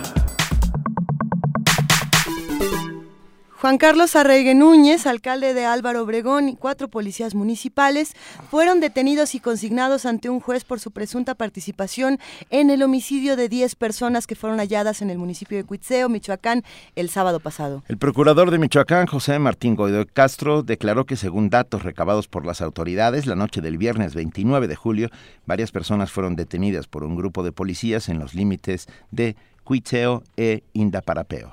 Los policías que viajaban a bordo de unidades oficiales del ayuntamiento de Álvaro Obregón sometieron a los civiles y los obligaron a subir a una camioneta Tacoma color rojo. En todo momento el presidente municipal, Juan Carlos Arregue, estuvo presente y fue quien ordenó la detención. La mañana siguiente, los cuerpos de estos 10 civiles fueron encontrados calcinados. De acuerdo con testimonios de las autoridades, Arraigue dio instrucciones para que los civiles fueran trasladados a un paraje de Álvaro Obregón, donde más tarde fueron asesinados. Posteriormente, los cuerpos fueron calcinados en un predio de Cuitzeo.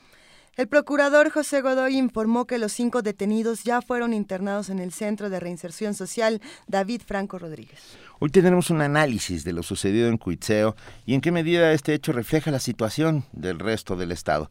Y para ello nos acompaña, y lo agradecemos enormemente, Enrique Alcázar, periodista, conductor del noticiero UM Noticias de Radio Nicolaita, estación de nuestra hermana Universidad Michoacana. Enrique, muy buenos días. Benito, Inés, Luisa, muy buenos días. Aquí reportando, efectivamente, escuchaba la nota que ustedes han presentado y bueno, hay indignación, hay preocupación, hay coraje, hay sentidos, sentimientos encontrados de lo que se presentó el fin de semana en Michoacán, como bien apuntan, 10 personas perdieron la vida, entre ellos tres menores, jóvenes estudiantes de secundaria y preparatoria. Hay, hay todo eso que dices, pero la pregunta clave es, ¿hay un móvil? O sea, ¿para qué matas a 10 personas? El Procurador General de Justicia charlaba hace unos minutos yo con él y dice que el móvil no ha sido definido. El presidente municipal, Juan Carlos Arreigue, se ha reservado el derecho de declarar al respecto. Todas son presunciones. Presuntamente, una de las víctimas habría tenido relación de carácter comercial con la administración municipal. Habrían tenido algún tipo de diferencias de carácter personal el presidente municipal y esta persona. Por tal motivo, el edil, emanado de las filas del Partido del Trabajo, habría ordenado su detención y posterior asesinato. Pero no hay una confesión de parte, son los señalamientos que se han hecho durante el proceso que se ha vivido en las últimas 72 horas. ¿Qué, qué se sabe hasta ahora de las investigaciones? ¿Qué, qué nueva información se tiene de Cuitzeo? Ayer compareció ante el juez que lleva la causa el presidente municipal, se le, se le hizo del conocimiento los señalamientos que había en contra suya, en donde el director de seguridad pública, así como el subdirector, dos elementos y un agente de la policía ministerial, lo señalan como el responsable directo, que de él recibieron la orden de ir por estas personas, de detenerlos y posteriormente el subdirector habría recibido de manos del presidente municipal un arma de fuego con la que le habría ordenado acabar con la vida de estas personas. Pero el móvil, el móvil no se ha confirmado. Hay presunciones de que podría tratarse de grupos delictivos, que el alcalde podría estar liderando uno de ellos y la persona que perdió la vida podría estar al frente de otro y que podría tratarse de temas del crimen organizado. Sin embargo, esto tampoco ha quedado de manifiesto durante la audiencia de ayer. Yo quiero preguntarte, Enrique, a ver, acerca del clima político y cómo y cómo se inserta este este caso en particular hacer, en, en este sentido y también sí porque nos habían contado que templarios y familia michoacana ya estaban desmembrados, que no existían, etcétera, etcétera. ¿Cuál es la verdad? Bueno, la historia, eh, las autoridades han dicho que están desmembrados, sin embargo, han reconocido que de la noche a la mañana y un cambio de gobierno por arte de magia no puede acabar con el problema. Yo les puedo compartir a ustedes, a los amigos Radio Escuchas, he elaborado durante 20 años en los medios de comunicación aquí en Michoacán, cinco de ellos en la región de Uruapan, Apatzingán, la zona de la Tierra Caliente hacer un comparativo ahorita a lo que se registraba hace 10 años, hasta hace 5 años, hay diferencia. No es la misma ola de violencia.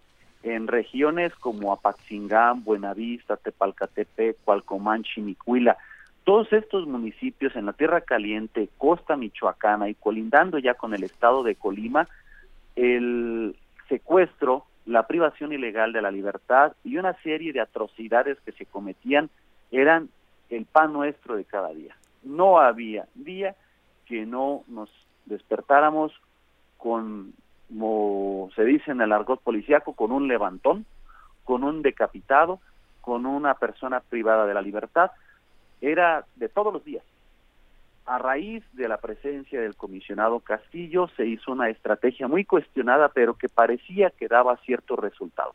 Surgieron los grupos de autodefensa, se les apoyó, posteriormente se les limitó, entonces se fue disminuyendo la presencia de los cárteles delictivos. La familia michoacana, el grupo hegemónico, se fue reduciendo. Sin embargo, no terminaba de irse el comisionado Castillo cuando se hablaba de la creación de otro de otro cártel H3 que presuntamente estaría aglutinando a varios de los individuos que habrían participado en algún momento. Autoridades estatales señalaban ayer, concretamente el titular del Poder Ejecutivo, que no podría de la noche a la mañana desaparecer lo que habrían dicho los mismos que participaban en cuestiones delictivas, que tenían ellos un ejército de 10.000 gentes armadas en el estado de Michoacán, según palabras de los mismos que estaban delinquiendo. ¿Serán 10.000? ¿Serán 2.000? ¿Serán 1.500? Lo que yo sí les puedo confirmar que sí hay un antes y después sí ha disminuido la incidencia delictiva, pero ni por asomo esta ha desaparecido. Al contrario, en los últimos días se ha visto incrementado y particularmente durante el mes de julio, Michoacán, estamos hablando, tuvo 100 homicidios, donde estuvo involucraron arma de fuego, de los cuales el 90%, 9 de cada 10 se presume, están relacionados con el crimen organizado. Y nuevamente, una vez más, una de las ciudades o regiones de mayor complicación es la región de Tierra Caliente, un municipio pequeño que se llama Gabriel Zamora, que comunica la ciudad de Uruapan con Apatzingán por la carretera libre, como se le conoce aquí, no la autopista, la libre, ha sido foco de una serie de atentados en las últimas semanas, entre ellos líderes partidistas, el hermano del presidente municipal en funciones y exalcalde, y entonces hemos visto que esto nuevamente parece que cobra fuerza. Y en todo esto, ¿dónde queda Silvano Aureoles, Enrique? Silvano Aureoles ha dicho que no habrá tregua, dice que se combatirá al crimen, que hay una estrategia con el gobierno federal para tratar de inhibir. Se han centrado en algunos municipios, en una comunidad que se llama Zenobio Moreno, a unos cuantos kilómetros de esta ciudad de Apatzingán. Hay un nuevo rostro, se ha transformado este pueblo, pero es insuficiente. Las declaraciones son bastantes. Esto, de alguna forma, para el gobierno del Estado, al menos así es como se ha manejado, viene a ser curiosamente tanque de oxígeno porque en menos de 48 horas lograron la detención de quienes presuntamente habrían cometido este ilícito. Por supuesto que no satisface a los michoacanos, a la población en general, los resultados que se tienen. Sí se reconoce que hay un avance, se reconoce que hay un, clima mejor, así entre comillas, pero no suficiente. Por una cosa, aquí en Michoacán Desafortunadamente, entre el año 2006 y 2012 nos acostumbramos, o muchos se acostumbraron a ver como normal lo anormal. Hablar de un secuestro era normal. Hablar de un asesinato era normal. Cuando estallan o surgen los grupos de autodefensa es porque era el extremo de los extremos. Ejemplos que a lo mejor no pasarían por nuestra mente sucedían. ¿Como cuál? Como que llegaba una persona al domicilio de un particular o un comerciante, un empresario, quien fuese, y le decía, me gusta tu hija, me gusta tu esposa, que se cambie, mañana vengo por ella. Y la regresaban a los tres días, si es que la regresaban. Ya era una situación de ese tamaño, donde ya no solamente era el robo, el asalto, el obtener un recurso. No, era contra la fibra más sensible que es atacar a la familia. Por eso surgen los grupos de autodefensa, porque ya, ya era insostenible. Casos muchísimos conocimos de padres de familia que dijeron, ya se llevaron a mi hija, se llevaron a mi esposa, me mataron al hermano, ¿qué más da si yo los enfrento con mi arma de fuego a lo que resulte? Y ese, ese escenario que se presentó durante 2009, 2010, 2012, 14, no se está registrando al día de hoy. Por eso digo, entre eso y lo que tenemos, no estamos en las mismas condiciones. Pero entre lo que estamos reviviendo y a lo que aspiramos, por supuesto que hay diferencia. Lo sucedido en Cuitzeo hace tan solo dos días, tres días, ah, vuelve a poner en la palestra la necesidad de discutir el mando único. Ah, ¿Qué se dice en Michoacán acerca del mando único, por un lado, y eh, dónde están hoy las autodefensas, Enrique? Las autodefensas, desde la toma de posesión del titular del Poder Ejecutivo hace ya casi un año, eh, se les instruyó, se les invitó, se les conminó a deponer de las armas. Prácticamente no existen en este momento, al menos de manera pública, los grupos de autodefensa como los conocimos hace un par de años. Sin embargo, en varias regiones, sobre todo a través de redes sociales, se ha comenzado a llamar a la población a estar alerta, a estar al pendiente, a reagruparse para atender y enfrentar estas cuestiones delictivas. Lo sucedido ayer en el fin de semana en Michoacán, concretamente en este municipio de Cuitzeo y Álvaro Obregón. Preciso, los hechos ocurrieron en el municipio de Álvaro Obregón, distante 20 kilómetros de la ciudad de Morelia. Cuitzeo, ambos municipios colindan también a 20 kilómetros de la ciudad de Morelia. Los hechos en Álvaro Obregón ejecutan a estas personas en Cuitzeo, ahí mismo los incineran, les prenden fuego, los intentan desaparecer y los ahora oxisos pertenecían a estos dos municipios y a otro a un tercer vecino que se llama Indaparape. Esto ha encendido las luces de alerta y por eso los vecinos piden el mando policíaco real, aunque tampoco eso sea garantía de absolutamente nada, toda vez que presuntamente fue el propio director de la corporación el que participó en estos ilícitos. Bien, estaremos por supuesto muy pendientes eh, de Michoacán y de todo lo que allí suceda. Eh, te agradecemos enormemente, Enrique Alcázar, conductor del noticiero UM Noticias de Radio Nicolaita, eh, hermana estación de la Universidad Michoacana. Y hablaremos muy pronto, ¿no? En cuanto sepamos más cosas y, y esperemos que ningún que ningún que ningún alcalde decida seguir utilizando a la fuerza pública bajo su mando para estos fines nefastos. Ojalá así sea, Benito Inés, Luisa, yo quedo a sus órdenes, estoy al pendiente y por supuesto le estaremos compartiendo cualquier información que aquí se esté registrando sobre este y otros temas que resulten de interés. Muchísimas gracias. Nos escuchamos pronto, Enrique Alcázar. Nosotros en este momento vamos a escuchar la Pirecua Michoacana.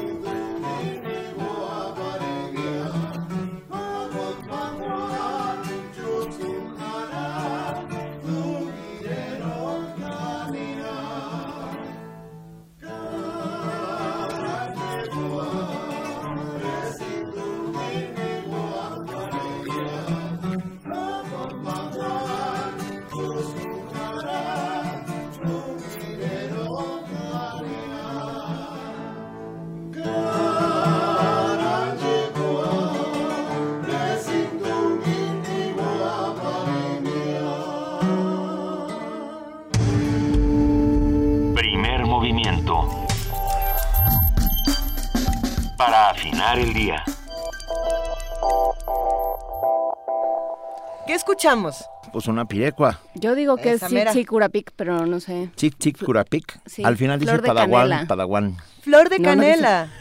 Creo. Oye, ahora lo, lo...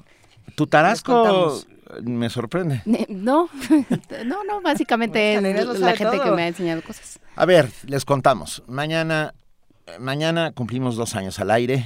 Esto no hubiera sido posible, bueno, sin la voluntad de muchas personas que, lo hicieron y que lo siguen haciendo diariamente. Eh, gracias a Radio UNAM que nos dio que nos dio la oportunidad de tomar diariamente esta cabina y convertirla en este barco que transita hacia, hacia cierta zona de luz que es la del conocimiento.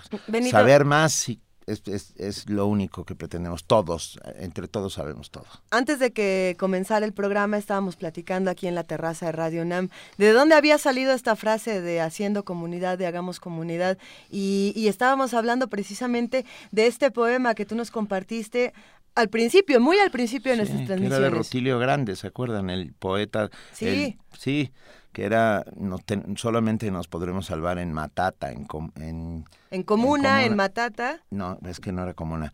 En, en, enjambre, en, Matata y en comunidad. Y a partir de ahí, pues estamos haciendo comunidad. Pues bien, mañana cumplimos dos años y lo vamos a celebrar. Eh, nos han permitido celebrarlo de una manera muy espectacular en la sala Carlos Chávez del Centro Cultural Universitario. la sala tiene cupo limitado. Ya casi ya casi llenamos, que le dicen. ¿Ya llenamos? Ya, ya casi Yo ya llené, llenamos. fíjate. Ya, ya llenamos, ya casi llenamos, pero nos quedan, tenemos 15 boletos más, los últimos 15 boletos. ¿Son los últimos 15? Sí. ¿No va a haber así como unos... ¿Reventa? no. Todavía, a ver, todavía parece ser que va a haber más. Bueno, porque vamos dando estos 15 Bueno, y vamos a ver qué para- pasa. vam- tenemos 15. Y vamos, acompáñenos, por favor, hagan comunidad y veámonos a los ojos, démonos un abrazo, ah, sepamos que estamos, que no somos una isla, que estamos unos con otros haciendo un enorme archipiélago. Cinco por teléfono, cinco por Facebook, en el muro, por favor, con su nombre completo, más el hashtag dos años PM, dos con número, años con ñ, PM con PM. Con mayúsculas. Y cinco por Twitter con su nombre más el hashtag dos años PM. Cinco por teléfono al 55 36 43 39, cinco por Twitter y cinco por Facebook. Por favor, acompáñenos, estaremos ahí de 7 a 10 de la mañana en la, en la bellísima sala Carlos Chávez del Centro Cultural Universitario, acá, Cultisur, que le decimos a algunos. Que le dicen Cultisur. Pues es que algunos así lo conocimos. como- Así ustedes dos que ya me lo están pegando. Y va a haber pastel de 10 a 11 de la mañana cuando terminen las Mira, transmisiones. Ceci, etcétera, dice, quiero estar con ustedes en el festejo de dos años de su maravilloso programa. Pues Ceci, Cecilia. Z. No, pues ya, contemos ¿Ya? este Twitter, A ver. su Twitter como tal, ¿no? Pero ¿O para, no? para hacerlo así, O, a ver, seguro, seguro que nos Seguro me van a pedir que entre el, el, Sí. ¿Tú crees el que- de gobernación y no. ¿Tú crees que puedes tomar las decisiones Sí. así nada más? Pues no, Nomás Benito. porque Vania anoche no nos está echando el ojo en este momento. Sí, no, ahorita entra- Ceci, yo te invito. Ahorita entra Ceci Blanca- Z, pon a Ceci Z. Mira, Vania ya, ya dijo, puso, ¿qué, ¿eh? qué, qué? Hashtag dos años PM, dos con número, años con ñ, PM con mayúsculas. Escríbanos también para contarnos qué recuerdan de estos dos años, qué, qué transmisiones les han gustado, qué secciones. Por ejemplo, muchos nos escriben eh, todos los jueves para decirnos que la sección con Alberto Betancourt, Mundos Posibles, es una de sus favoritas. Hay otros que nos escriben y nos dicen, bueno, es que a mí lo que me gusta es La Jorge poesía- Linares, poesía Poesía, necesaria. necesaria. ¿Qué, qué secciones les gustaría? ¿Qué más quisieran escuchar en los siguientes la dos música años? japonesa que, que, que canta que canta de cómo lavarse los dientes los niños. Tokio, ¿Tokio qué? La Tokio es Heidi, que- Tokio Heidi. Tokio Heidi. La Winnie Pooh en ruso. Han pasado Ah, cosas. yo creo que esa es de mis favoritas, Era Winnie Pooh. Y los coros del ejército soviético. Y ahí tenemos los tres cochinitos en griego, nomás que me anime. No, Wow. ok. Los tres cochinitos. en ¿Mañana? griego. Mañana los tres cochinitos No, en mañana griego. no, porque es el aniversario. Ok. y ¿Quién entonces- le teme al lobo feroz en griego? Ay, es- Bueno, ok, ahorita discutimos cuál va mañana para el aniversario, pero por favor cuéntenos qué secciones han sido las que más han disfrutado, qué temas son los que recuerdan con más cariño Eh. o también con más enojo, porque se vale discutir estas cosas. Y recordamos con cariño nosotros también a nuestros primeros eh, ¿Radioescuchas? es- radioescuchas que hicieron comunidad. A ver. A ver, lo digo, por, los primeros que, que se atrevieron a lanzarse al ruedo en el Twitter y a, y a discutir con nosotros y a platicar, por lo menos tres que estuvieron desde el principio, que son Yomera Rosete, Sí. nuestro amigo Javier Ramírez Amaro. Ramírez Amaro y Mirisac. Eh, Y Adam Beldarrain. y, y Adam Bellarrain Era es como los cinco. totalmente cierto. Ah, y de verdad, y de ahí para acá ha sido un placer ver cómo, cómo un montón de amigos eh, que están ahí constantemente, como R. R. Guillermo. R. Guillermo también que le es de los encanta primeros. quejarse, pero hoy dice, vaya, una purépecha por cada 500 en inglés. Bien, vamos progresando. Te vamos a pero regalar yo- una calculadorcita, pero, Yo te pero regalo siempre canciones en inglés que no te gusten, ya le, le echo ganas, voy a Pero poner además, otras. La música es, tiene, no tiene idioma. eh, eh, o sea, No, pero sí tiene, Yesterday tiene un sí- idioma, sí pero, tiene, pero- uno se les va apropiando. ahí le, ahí le vamos poniendo de Ahí todo. le vamos Hoy poniendo. pusimos música en japonés, no me puedes decir lo contrario.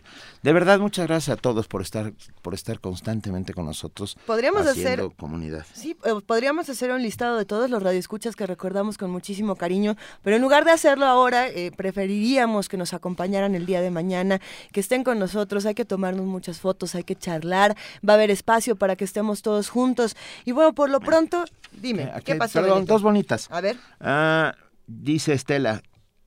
Ah, No, perdón, dice. A. Sandoval. Por supuesto que no somos una isla, somos comunidad. Si no nos manifestamos, no significa que no lo estemos escuchando. Muchas gracias, Sandoval. Y Rafa Olmedo dice: A mí me gustaría acompañarlos. Sin embargo, soy esclavo del escritorio laboral. Mucha suerte mañana. Pues tú nos vas a acompañar desde tu escritorio Esclavo, laboral. acompáñanos desde Espartaco. Luego te contaremos la historia de Espartaco. Arroba Inés BC dice, cuando se murió el profesor Snape. Cómo sufrimos todos. Ay, pero muchísimo dolor. Ok, venga, para todos los que recuerdan esto, escríbanos con estos momentos que hayan disfrutado de las transmisiones de dos años de Radio UNAM. Y así como hablamos de Radio UNAM, también queremos hablarles de lo que está pasando en TV UNAM.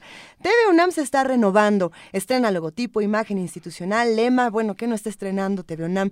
Además, aumentará sus horas de producción propia con el estreno de 10 series y las que vienen. Nuestra compañera Dulce García tiene la información.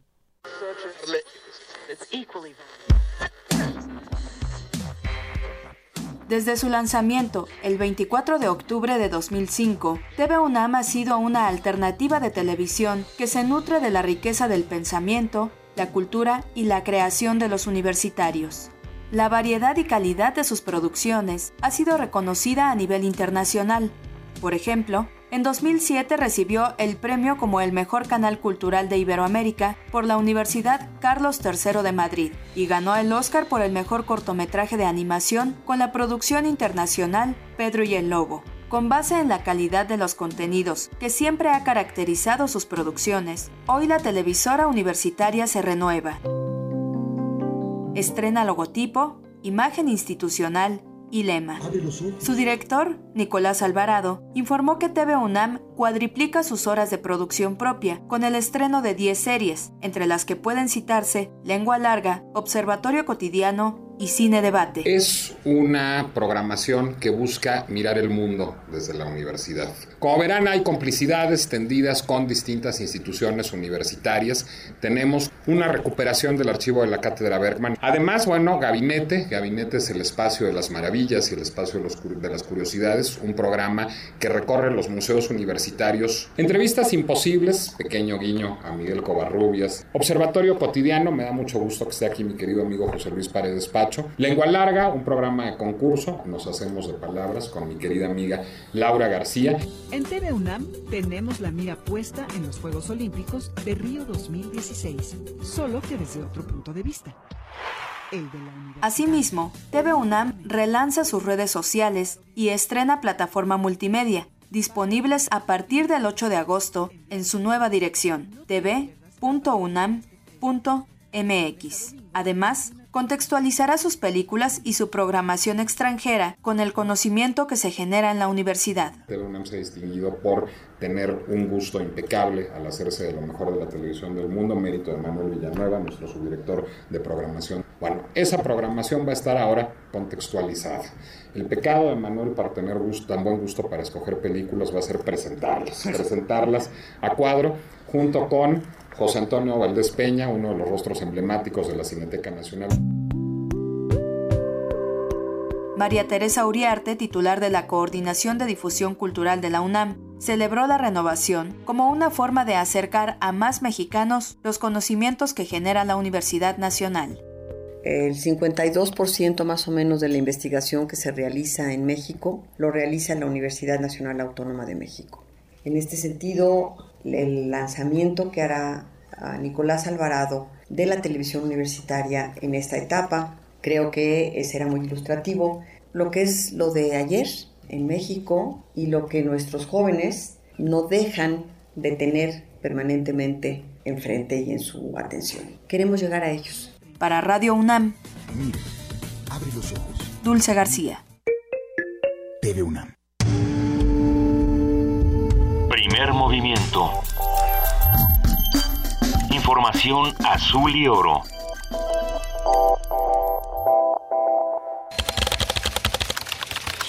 informativo. La UNAM. En América Latina hay presencia de contaminantes emergentes en aguas subterráneas como trazas de aspirina, ibuprofeno, diclofenaco y carbamazepina cuyos efectos pueden ser nocivos para la salud, alertó Roed García Arrazola, académico de la Facultad de Química de la UNAM. ¿Qué sucede en el nexo agua-alimentos? Estas aguas que están en el subterráneo se utilizan luego para riego o inclusive de las aguas tratadas van para riego y se quedan trazas de estos contaminantes. Neurofisiólogos e ingenieros en cómputo del Instituto de Fisiología Celular del UNAM desarrollan herramientas tecnológicas dirigidas a apoyar las terapias de rehabilitación en pacientes con algún tipo de discapacidad, accidentes cerebrovasculares o que padecen la enfermedad de Parkinson. Nacional. Más de 150 expertos en diversas áreas del conocimiento firmaron una carta dirigida al INEGI y al Ceneval para exigir mayor rigor en las mediciones de la pobreza. La Secretaría de Relaciones Exteriores confirmó un ataque por impacto de bala al edificio de la sede de la Embajada de México en Atenas. La Cancillería detalló que el domingo 31 de julio, dos sujetos no identificados a bordo de una motocicleta dispararon en contra del edificio donde se aloja la Embajada de México en la capital griega. Diputados de los partidos Acción Nacional y Encuentro Social, así como algunos militantes priistas y del grupo eclesiástico Nación Evangélica, manifestaron su rechazo a los matrimonios igualitarios. Anunciaron la recaudación de firmas a lo largo del país para evitar la implementación de la iniciativa. El Centro Nacional de Huracanes de Estados Unidos informó que la tormenta tropical Air aumentó la potencia de sus vientos a 95 kilómetros por hora y se espera que se torne en huracán. La Comisión Nacional del Agua prevé que el meteoro golpee Quintana Roo el jueves y llegue al Golfo de México por la tarde. Esta mañana, el Servicio Sismológico Nacional reportó un sismo con magnitud preliminar de 5.4 grados en la escala de Richter al sureste de Crucecita, Oaxaca. Internacional. El presidente de Venezuela, Nicolás Maduro, aseguró que las firmas recabadas para un referendo revocatorio atentan contra la voluntad democrática de su país. que merecen los perpetuadores de este inmenso fraude contra la Constitución y contra la voluntad y la conciencia nacional, que merecen ser investigados, ser castigados. Y eso es lo que yo le pido a todos los poderes públicos del país, que hagamos justicia y que establezcamos la verdad. Se ha cometido un gran fraude contra la nación. Miles de brasileños se manifestaron en Río de Janeiro, Brasil, para protestar por el alto presupuesto estatal destinado a la realización de los Juegos Olímpicos. Habla Jacqueline Pinto, manifestante. Para realizar los Juegos Olímpicos se gastaron varios billones de reales. Las obras fueron sobrefacturadas.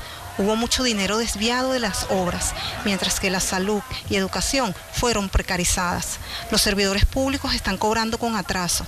Muchos están sin cobrar. Cobraron con descuentos. Por eso hacemos esta manifestación acá. Luego del colapso de un puente en India causado por inundaciones, las autoridades de ese país reportaron al menos 22 personas desaparecidas. Un día como hoy. El escritor hispano-francés Michel del Castillo cumple 83 años. El autor es miembro de la Real Academia Belga desde 1997. Tanguy y La Guitare son dos de sus novelas más reconocidas. En 1970 nació Masahiro Sakurai, uno de los diseñadores de videojuegos más importantes a nivel mundial. Es uno de los principales colaboradores de Nintendo y ha tenido una destacada participación en la saga de Mario Bros.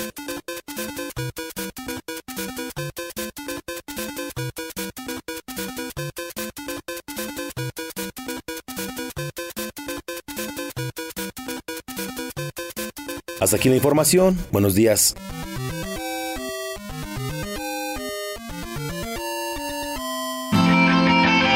Radio UNAM. Clásicamente informativa.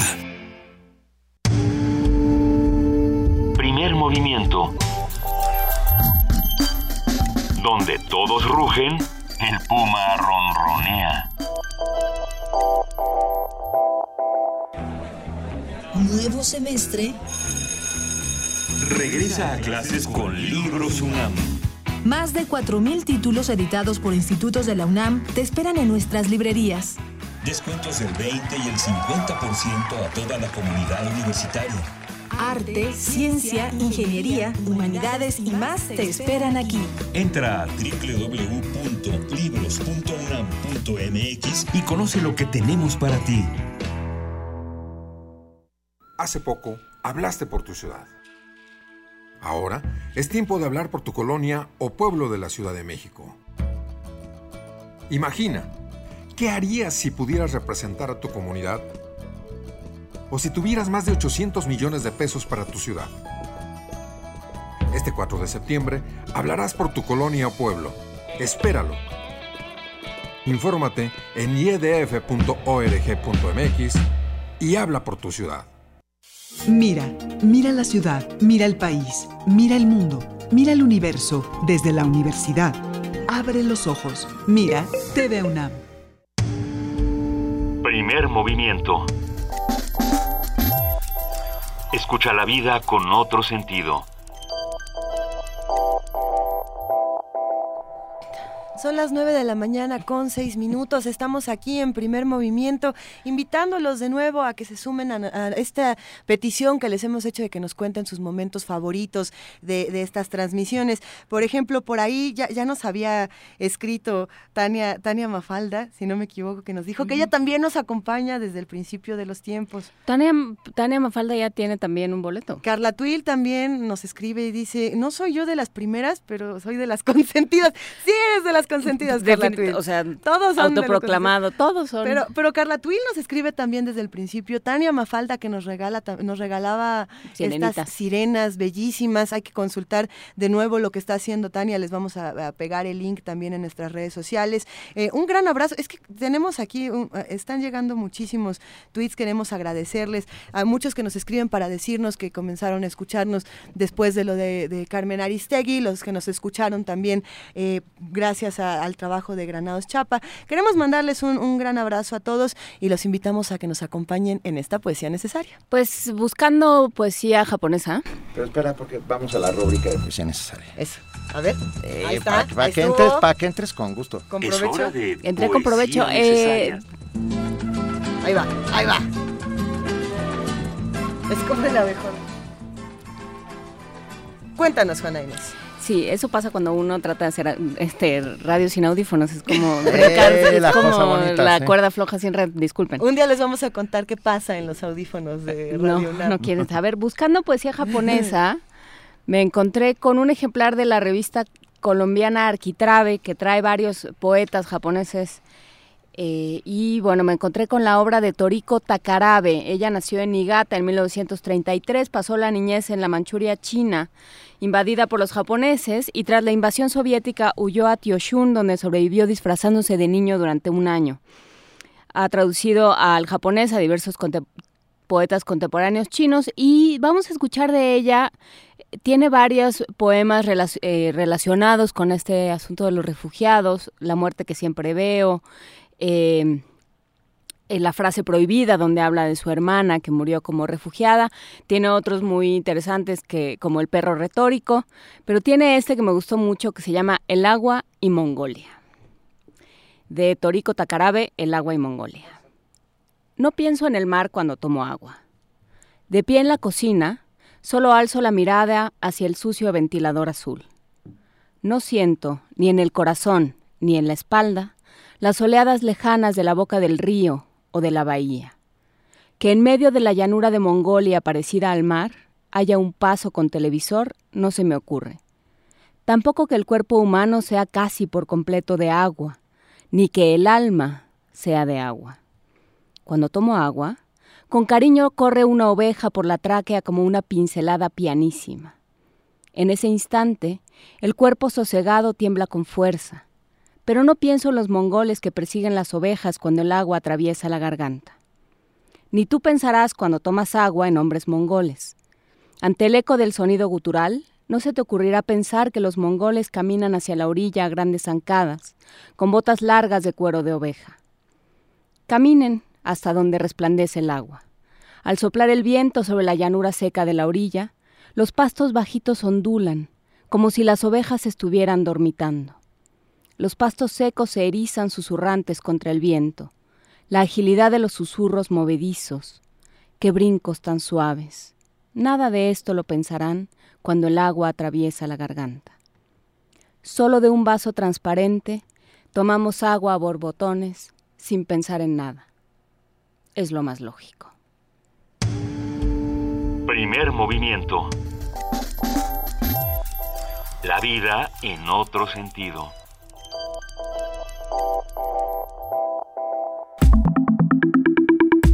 La mesa del día. El escritor Albert Camus señalaba que la libertad no es nada más que una oportunidad para ser mejor. La tiranía no se edifica sobre las virtudes de los tiranos, sino sobre las faltas de los demócratas. El presente del ejercicio libre del derecho de manifestación, lo que implica y las maneras de expresar lo que pueden afirmar o disminuir otros derechos, señala uno de los fundamentos de la jurisprudencia constitucional en cualquier Estado que se precie de democrático. Se trata de la titularidad individual en el ejercicio colectivo. En la práctica, para muchos movimientos sociales, este derecho es uno de los pocos de los que se dispone para poder manifestar sus ideas acerca de cuáles serían las mejores condiciones para vivir, cómo argumentar otros derechos y establecer garantías para nuestra vida en común. Conversaremos esta mañana con Eugenia Alier, doctora en Historia por la Escuela de Altos Estudios de Francia, investigadora del Instituto de Investigaciones Sociales y profesora del Colegio de Estudios Latinoamericanos de la UNAM, que está aquí con nosotros en cabina. Fernanda, gracias. Muchas gracias. Eugenia, un verdadero placer. Muchas Un gracias. verdadero Perdón, placer. ¿por qué dije Fernanda? Eugenia, con razón te me quedaste viendo raro. Perdón, Eugenia, Un- fue un... Es un placer tenerte de vuelta aquí, Eugenia. Hemos platicado Sí de muchísimas hice, cosas. ¿verdad? Hem- El- hemos hemos charlado numerosas veces. También tenemos en la línea a Víctor Martínez Buyeles, investigador de tiempo completo en el Instituto de Investigaciones Jurídicas. Y bueno, fue primer visitador en la CNDH. Muy buenos días, Víctor. ¿Cómo estás? Buenos días, saludos a ustedes. Nos da un gusto charlar con los dos esta mañana. Es un tema interesante que, que se presta a diferentes posturas. Vamos a arrancar con Eugenia. ¿Cómo se entiende el derecho de manifestación en una sociedad democrática? ¿Se- ¿O se entiende? La- quizás sería... Bueno, yo creo que sí se tiene que entender. Efectivamente, eh, el, el propio Estado permite, debe permitir que los ciudadanos expresen de alguna manera su inconformidad con la situación política, social, económica. Pero es cierto que es un tema complejo porque al mismo tiempo eh, eso también tiene que tener ciertos límites y lo vemos no solamente con las manifestaciones, hay muchas otras, eh, digamos, con las manifestaciones eh, reales en la calle que puede haber, ¿no? Por ejemplo, los hackers son también otra manifestación de disconformidad, pero que pues también tienen un límite a lo que se puede hacer porque el Estado de alguna manera también protege. Entonces creo que es un tema muy complejo. Sin duda complejo, pero tenemos que hablarlo. Ah, sucede todos los días, está, está hoy por hoy eh, un nivel de irascibilidad en nuestra sociedad que no podemos meter la cabeza debajo de la tierra y parecer que no existiera. A nivel de jurisprudencia, vamos a ver, Víctor Martínez Bullé, a nivel de jurisprudencia, el derecho a la manifestación de las ideas, ah, cuando éste ah, afecta a otros derechos, como el de libre tránsito, eh, se, se encuentra en una encrucijada. ¿Qué nos puedes decir al respecto? Bueno, es evidente que no existe ningún derecho que tenga valor absoluto sobre los demás. Todos los derechos son relativos porque todos conviven y mientras alguien ejerce un derecho puede estar molestando a otro. Ahora, en el caso del contexto que estamos viviendo en nuestro país, yo no sé si lo que estamos viviendo en las ciudades, en las carreteras, las vías de comunicación, etcétera, corresponde propiamente a un ejercicio de un derecho de manifestación o más bien a una desobediencia civil, que son cosas ya diferentes. Ya no se trata de manifestar, sino de ir en contra de la ley, que es lo que se está planteando de manera consciente, supuestamente bajo una lucha legítima, que habría que ver si es legítima la, la razón, y con esa finalidad se desobedece la ley y se trata de presionar a la autoridad para que modifique una forma de actuación. No se trata de expresarse, sino de que la autoridad modifique su forma de actuación y creo que es lo que está sucediendo en este caso. Eh, Eugenia, re- eh, rebotaste cuando viste lo de, de- desobediencia civil. ¿Qué, qué te ¿Qué despierta piensas? esto? Creo que puede ser desobediencia civil, pero también la desobediencia civil está eh, o debe ser enmarcada en un estado de derecho, ¿no? Eh, creo que una de las cosas que quizá está pasando en nuestro país es la polarización. ¿No? La verdad, a mí me remite a otros contextos históricos también, en los cuales efectivamente ya no se está, no sé si el centro de la discusión es realmente por eh, el derecho a manifestarse o el derecho a la circulación, sino que también se están enfrentando dos modelos y dos ideas políticas y sociales. ¿no? Creo que es, es, es algo mucho más complejo que solamente eh, el poder o no manifestarse libremente y el dejar que la, ge- perdón, que la gente circule o no por ciudades y carreteras. Eh, Los mediadores Víctor no están. Martínez, sí. ver, los mediadores no están mediando. Ese es el tema, yo creo, más grave en este caso. Víctor. Eh, eh, Yo co- comparto la, la visión del, de Eugenia. Hay un, un problema aquí que es de fondo político. En un Estado incapaz de hacer frente de, digamos, gestionar una situación política que es el fin de un modelo, o sea, lo que nos estamos enfrentando es a un fin de un modelo, una forma de organización que existió en este país durante años, que fue la base del sistema político, que era el, el manejo sindical o la manipulación de la de los sindicatos para uso de los gobiernos. Y entonces los sindicatos no tenían como finalidad la representación real de los intereses, derechos de los trabajadores, sino mantener una serie de privilegios, porque era el sistema el político el que funcionaba así. Y el sistema tiene que cambiar, se, tiene, se ha venido modernizando a pasos muy, muy lentos, y esto es lo que yo creo que estamos enfrentando, esa lucha de una forma de organización sindical, de una forma de organización social, que no sé qué tan legítima sea, en eso podemos discutirlo, pero lo es a lo que nos estamos enfrentando y entonces se niega a morir esa forma de, de actuación social y política y el gobierno, la autoridad es incapaz de gestionar esa situación y eso es lo que nos genera el problema y el conflicto los enfrentamientos que estamos viviendo todos los días. Hay dos ideas distintas. Eh, algo, algo apuntabas tú, Eugenia, de, de modelos distintos de país. Eh, o bueno, eso fue lo que yo recogí más bien, de lo que tú apuntabas. ¿Hay, hay modelos distintos de país? ¿La sociedad civil está escindida? No sé si la sociedad civil, la sociedad en general, ¿no? Eh, digamos, por ejemplo, ¿no? Todo esto que lanzó ayer la Coparmex de decir, bueno, hay que poner un alto a estas manifestaciones que están eh, generando problemas económicos a las identidades, ¿no? Oaxaca, Chiapas. Em, no, mucho se ha hablado, por ejemplo, en, Oaxaca de que el turismo está dejando de ir, Y que están habiendo pérdidas millonarias, ¿no? Están, están ejerciendo, están levantando demandas y tal.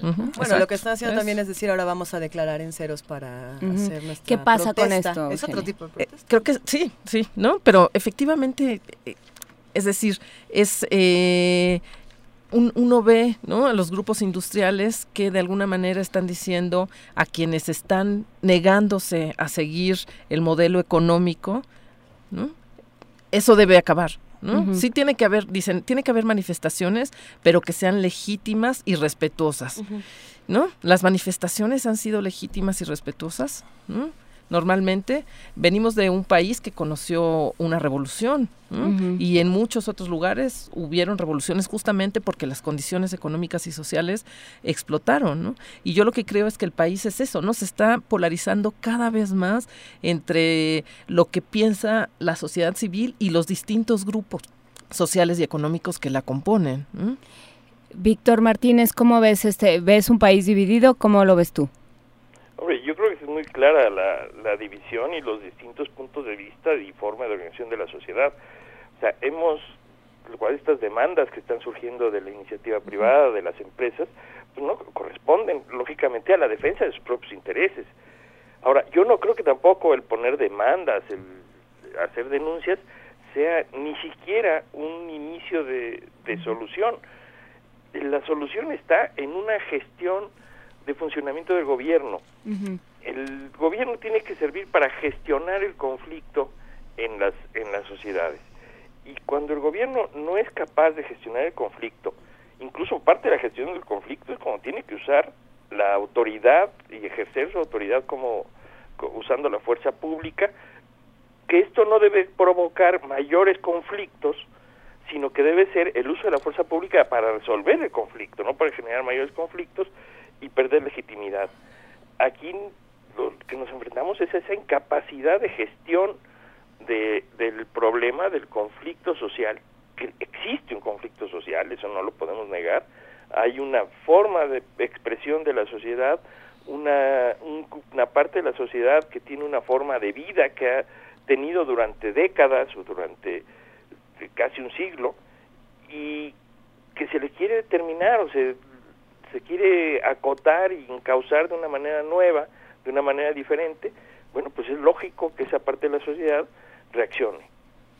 Y ante la agresión que la otra parte de la sociedad o distintas otras partes de la sociedad pueden sentir, de eso también va a haber reacciones. Y aquí quien tiene que gestionar ese conflicto es la autoridad. Ante la ausencia de Estado de Derecho en muchos casos, que es un tema que venimos arrastrando de años y años, eh, la sociedad está respondiendo de maneras distintas. Hoy todos los días vemos arranques eh, en las calles y cuando hablo de arranques es eh, falta de respeto a la autoridad, por ejemplo, ¿no? porque la autoridad nunca se debe respetar. Eh, tengo la sensación de que algo se rompió en esta en esta suerte de pirámide social en la que en, en la que no estamos completamente seguros de encajar. ¿Cómo lo ves tú, Eugenia, esta lógica? Sí, yo creo que sí. O sea, estoy de acuerdo con, con lo que dice también Víctor, pero hay una cosa que me preocupa. ¿Realmente el Estado ha sido capaz de gestionar estas diferencias en algún momento, en algún lugar? ¿no? Eh, hace poco un, un muy buen historiador chileno me comentaba, ¿no? Sobre está estudiando la dictadura en Chile y me recordaba un, un, un acontecimiento que ocurrió unos chicos que ponen unas barricadas y terminan quemados ¿no? por, la, por los militares. Y hoy la gente en Chile dice, pues también se lo buscaron. ¿no? Entonces, o sea, creo que sí tenemos que tener en cuenta esto. La, la gente se está buscando que la maten porque el, el gobierno está reaccionando y está matando a la gente. Entonces, ¿es así como se debe gestionar? ¿O cómo gestionas una, ¿no? una manifestación política, una insubordinación social? ¿Cómo, cómo haces para...? ¿no? Creo que el Estado tiene quizá derecho a llevarte a la cárcel porque no está de acuerdo con lo que estás haciendo, pero asesinarte o quemarte son cosas que van más allá de el Estado está para respetarte. Como tampoco ha funcionado eh, la idea de diálogo, porque tampoco ha sido un diálogo para solucionar cosas, sino para... Porque no ha sido diálogo. Porque no ha sido diálogo. ¿Cómo, cómo, cómo ha gestionado el, el gobierno? ¿Qué, qué, qué ha intentado hacer y qué debería de hacer Víctor Martínez Bulle? Es que yo creo que el, el diálogo tiene que tener un punto de partida, que puedas hablar de lo mismo, que tengas unas reglas en las que puedas dialogar. Si de entrada a lo que llaman diálogo es simplemente que una parte, a escuchar las demandas de una parte que no estás dispuesto a atender, pues eso no, no es diálogo.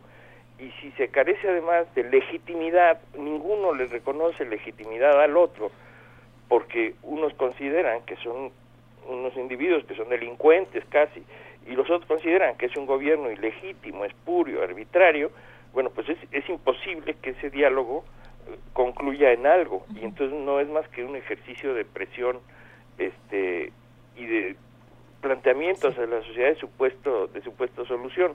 Ahora, el, el Estado de Derecho del, del que hablábamos, el derecho por sí mismo, si solo lo, lo entendemos como derecho para poderse imponer, pues no sirve a las, a las sociedades. El derecho tiene sentido cuando es un derecho asumido por la sociedad. O sea, cuando detrás del derecho hay democracia, la sociedad siente el derecho como suyo, entendemos que el derecho representa los valores de convivencia social que a todos nos interesan y por eso defendemos en- y nos integramos al derecho y eh, ahí está la debilidad de nuestro Estado de Derecho. Nunca hemos sentido en México que las normas jurídicas nos representan lo- o, re- o representan los valores de los de la sociedad en su conjunto. Siempre lo vemos como una imposición de grupos políticos con intereses. ¿Por qué? Bueno, pues porque nuestro sistema democrático todavía es un modelo muy endeble donde los individuos no nos sentimos representados por nuestros representantes y entonces las leyes que hacen las sentimos como imposición. A ver, es, es cierto, y lo sentimos como imposición porque no han sabido eh, transmitirnos la idea del Estado de Derecho, ni para qué sirven las leyes, ni cómo se aplican, y, y- y porque los ministerios públicos eh, mantienen en, en las cárceles a personas que no tienen el debido proceso, y porque la policía como la de Álvaro Obregón, asesina a, a ciudadanos o como en Nochistlán se dispara. A- a- El tema es ese, ¿cómo, cómo logramos encontrar esa ecuación en que todos podamos vivir en la misma sociedad y hablar unos con los otros, Eugenia? Ay, es, es la gran pregunta.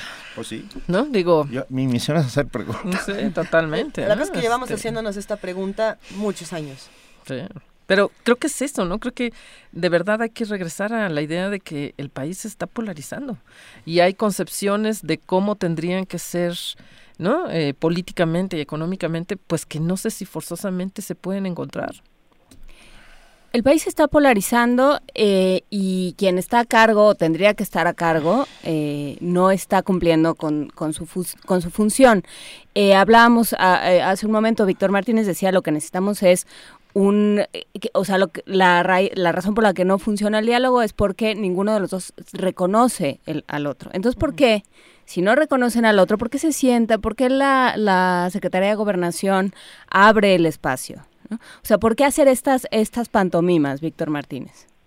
Bueno, yo creo que es muy claro. El gobierno trata de legitimarse ante el resto de la sociedad las actuaciones que está haciendo. Y muchas veces es tratar de ganar tiempo para cansar al, a la otra parte y irlo llevando y lo llevando de manera que se agote, ¿no? Pero uno se plantea, o sea, ¿cómo puede ser que la Secretaría de Gobernación se siente a hablar con alguien que dice tienes que derogar una norma constitucional que se acaba de hacer con un gran aparato y como gran acción por parte del Estado, una gran reforma constitucional, y te sientas con el que dice, mi finalidad es que acabes con esa reforma, que le eches marcha atrás. Cuando no, no hay interés, el Estado de entrada no lo quiere hacer y sabe que no lo va a hacer, porque ahí acabaría totalmente su, su legitimidad. Entonces, ¿para qué nos sentamos? Bueno, pues para hacer el paripé, para eh, aparentemente legitimar nuestra forma de actuación, pero no para obtener resultados, y ese es un problema, porque entonces a lo que se presta es la negociación de otras cosas, y ahí es donde entra una especie de chantaje con la sociedad, desde donde da cabida para tomar calles, tomar avenidas, bloquear, causar conflicto social, para que entonces se den privilegios, no se va a obtener lo que se quiere, que es la eliminación de esa reforma educativa, que ni siquiera está ya, ni siquiera se discute sobre la calidad, lo bueno que tenga esa reforma educativa, si es educativa, no es educativa, eso está fuera de discusión. Ahora el tema es los privilegios que estaban detrás y los privilegios que realmente van a poder obtener o no obtener con un chantaje este, a la autoridad por medio de la presión social. ¿no? Eugenia. Creo que creo que también habría que poner otro punto ¿no? sobre la mesa, que es el hecho de que también los, los, los movimientos de oposición, los movimientos eh, que están cuestionando determinadas cosas, quizá también habría que repensar las estrategias que se están utilizando. Porque cuando uno va otra vez a la historia, ¿no? Pienso de nuevo, por ejemplo, en el 68 en México. Hubo cuatro grandes manifestaciones y esas cuatro grandes manifestaciones, por supuesto, siempre hubo gente que no las apoyó. Pero cuando uno ve las fotografías, los videos, la gente estaba en los balcones, ayudaba a los estudiantes, les eh, tiraba un periódico para que se, se cubrieran cuando había lluvia, les echaban bolsas de agua para que tomaran agua. Eh, en 50 años la situación ha cambiado radicalmente. Entonces, bueno, es cierto que hoy en día las manifestaciones, los bloqueos, tampoco son apoyados por una gran parte de la sociedad. yo recuerdo eh, mensajes en Facebook desde 2014, ¿no? en el cual se decía, uy, hoy la ciudad va a estar horrible, ¿qué vamos a hacer? No podemos circular. Y muchas otras gentes pensaban, bueno, ¿y por qué no salimos todos a las calles y así ya no hay problema de circulación? Eh, entonces, que quizá también es cierto que hay que empezar a pensar como novedosas formas de manifestación, novedosas formas de eh, irrupción social y política para hacer que el problema que estamos discutiendo se discute de otra manera y pueda tener también un cierto apoyo de la sociedad, porque también es cierto que los movimientos pues necesitan ese apoyo. En la medida en que tienen un apoyo va a ser mucho más fácil que se consiga el fin que están buscando. Esto pasa por la polarización, esta polarización de la que hablabas, porque lo que se me ocurre es hay hay tal división que unos ya no escuchan a los otros. El país, según quien, quien lo mire, está dividido entre buenos y malos, lo de buenos y malos, cada, quien, pone cada quien pone la etiqueta según el lugar donde esté o según lo que le haya tocado. Y, eh, y esto impide, esto, esto provoca una enorme sordera social. Eh, ¿Lo crees así, Eugenia? Creo que es la polarización y muchas otras cosas más, ¿no? Creo que también es una sociedad mucho más compleja, es una sociedad mucho más grande. ¿Cuántos millones éramos hace 50 años y cuántos somos hoy? La ciudad en la que estamos viviendo, que es un caos, ¿no? Nos faltan transportes públicos, en fin, no, o sea, como que son una serie de dinámicas, pero sí, en efecto, la polarización pues también afecta, ¿no? Porque efectivamente hay gente que dice... Eh, aquellos son los malos, yo pertenezco al campo de los buenos y desde el otro lado se ve de la misma manera. Bueno, siempre vamos a ser el villano de la historia de alguien más o el héroe, pero hay una pregunta interesante que nos hacen en redes sociales. Víctor, nos preguntan si hay algún beneficio en la polarización o si todo lo que ocurre alrededor de la polarización social es negativo. Mm, yo creo que la polarización cuando, cuando tiene planteamientos racionales y cuando hay detrás ideas es buena porque entonces se discute, sirve para que se discute y se mueva en la sociedad. Pero esta polarización que estamos viviendo no tiene detrás ideas, es más, lo que estamos viendo es esa idea de buenos y malos, pero donde vemos enfrentarse a lo que unos consideran buenos, otros consideran malos, pero que al resto de la sociedad estamos fuera de ese discurso. O sea, el resto de la sociedad está fuera del debate, por eso tampoco lo entendemos, por eso nos resulta agresivo el que nos tomen las ciudades, el que nos bloqueen las carreteras, porque no entendemos a qué, qué finalidad tiene eso, no hay una racionalidad detrás de eso, más allá de la presión de uno hacia el otro, y tampoco entendemos de repente el uso de la autoridad o el uso de la fuerza por parte de la autoridad, porque en la mayoría de los casos el uso de la fuerza es bastante irracional, mal ejercido, con una violencia extrema, con poca capacidad para usar la fuerza para solucionar el conflicto, sino que al revés se usa para agravarlo. Y entonces yo creo que la polarización pues resulta pésima para la sociedad porque no avanzamos, no discutimos ideas y las ideas de fondo que debían de estarse discutiendo, que es cómo tener, en este caso, una mejor educación en el país, cómo solucionar problemas sociales, cómo mejorar las condiciones de una importantísima parte de la población que no accede a recursos, no solo materiales, sino incluso culturales, ese, ese debate está fuera, ni siquiera existe, no se plantea como debate en la, en la vida social. Y eso yo creo que la polarización en gran medida no lo tapa, ¿no? Discutimos y parece que esos problemas no existieran. Y cómo eh, en esto que dice Eugenia de repensar estrategias, Víctor Martínez, algo te vino algo a la mente mientras lo estaba diciendo?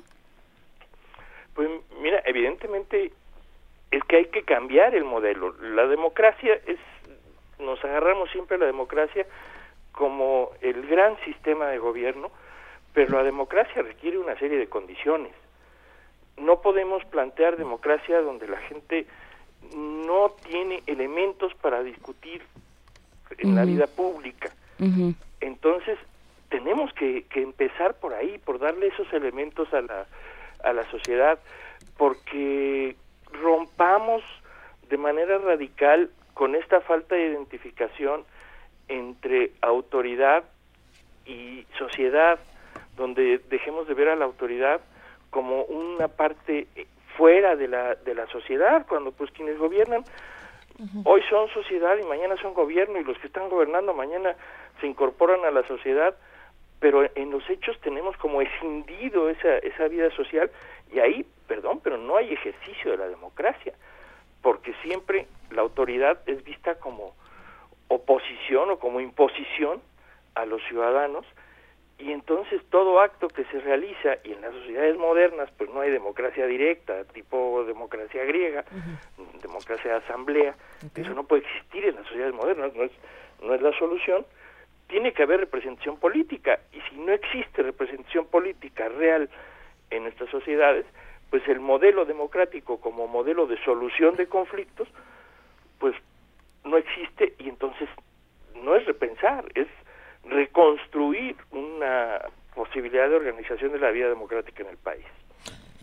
Y reconstruir el concepto de democracia, eh, eh, como por ejemplo la muy frágil que tenemos, que estamos todavía construyendo. Eh, en este sentido, se supone que, a ver, ¿Ya no nos está sirviendo la democracia? No, no nos está sirviendo como Ah, funciona. No, a ver, momento. Es justo lo que quería decir. Es que es- Ajá, es, frágil, es endeble, etcétera, pero es la única posibilidad.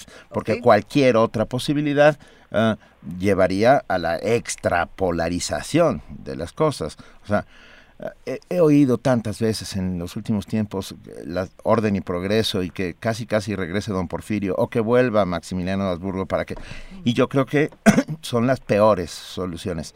Ah, lo que tenemos que hacer es encontrar eh, el justo medio, el que se sienten en la mesa de dialogar unos con otros, que nos sentemos todos a dialogar y que todos podemos opinar. Yo creo que por ahí va, Eugenia, no sé. Sí, sí, Benito. Yo también, ¿no? Justamente estaba pensando que quizá una de, de las cosas que nos está faltando en este país también es la tolerancia. Porque no somos el único país que tiene distintas posturas políticas ni distintos modelos económicos, ¿no? Ya no vivimos en el mundo de la bipolaridad de, de la posguerra, pero de todas maneras seguimos teniendo distintos eh, modelos políticos. Creo que un- una de las cosas que falta, hay, hay muchos otros pa- países que viven con esas diferencias de ideas y pueden comulgar con ellas sin tener que llegar a lo que nosotros estamos llegando. Entonces, creo que por un lado es como esa falta de tolerancia al otro. Eh, falta de, de la capacidad para efectivamente para escucharnos, para hablar, para dialogar, pero que creo que sí tiene que ver también con la cuestión económica que está que subyace a este país, ¿no? Hay otros países en los cuales la situación económica no es tan extrema. ¿No? Es decir, la polaridad ¿no? y la, la confrontación que estamos viviendo tiene que ver también con que las condiciones económicas de la, los distintos grupos que conforman esta sociedad, pues también se están polarizando. Y eso pues no ayuda a que haya posibilidad de entendimiento. Eh, Tenemos muchas... eh, Tenemos mu- muchas llamadas, pero eh, ahorita pasamos a ellas. Eh, esto que dice Víctor Martínez, Eugenia, de, de estamos completamente separados, sociedad y, y gobierno. Tú eres historiadora, ¿no? Esto viene, esto no viene de ayer. ¿Cómo, en, en otros ámbitos, cómo se ha salvado esto? Solo suspira. Sí, la verdad Víctor es- Martínez, ¿cómo podemos separar esto mientras mientras Eugenia le da le da vueltas a la pregunta? Mira, yo creo que, que hombre, siempre ha existido una cier- un cierto distanciamiento sociedad-gobierno, pero es que hoy nos enfrentamos a una situación, por, pongamos por ejemplo Veracruz, donde uno ve una corrupción absoluta, una ineficacia, una incapacidad absoluta por parte del gobierno, vista públicamente, eh, digo, descaradamente de forma abierta, donde el gobernador en funciones demanda al gobernador este electo, el electo y, y la sociedad intermedia donde los temas, los grandes problemas que tiene esa sociedad de un estado que es maravilloso, con una gente maravillosa, los políticos están totalmente ajenos a esos a esos problemas y esos planteamientos. Eso es lo que no puede lo que no puede ser, eso es lo que nos distancia. Con eso con ese tipo de gobierno, de autoridad, los ciudadanos no nos podemos identificar con y si vamos revisando a lo largo del, del país donde los gobiernos están muchas veces para sus intereses, los intereses de su partido, los intereses personales incluso de quienes están en ejercicio del gobierno, pues la sociedad no se puede identificar. La corrupción es un tema que no hay que negarlo, rompe frontalmente la posibilidad de interconexión gobierno-gobernados, porque se, se siente la sociedad burlada, agredida. Y si eso le sumamos algo que hay que tomar en cuenta, lo meto como un punto extra, en, que, que creo que hay que tomar en cuenta, pero que complica las cosas, es la falta de valores vigentes en la vida social. O sea, una sociedad muy hedonista, muy ni- nihilista, donde lo, lo único que importa es la, satisfacción de los intereses personales, y entonces importan yo, mis derechos, lo que yo soy, y entonces no, no me importan los demás, aunque pueda decirlo de discurso para afuera, pero en la realidad lo de, lo de los demás no es importante, es importante lo mío.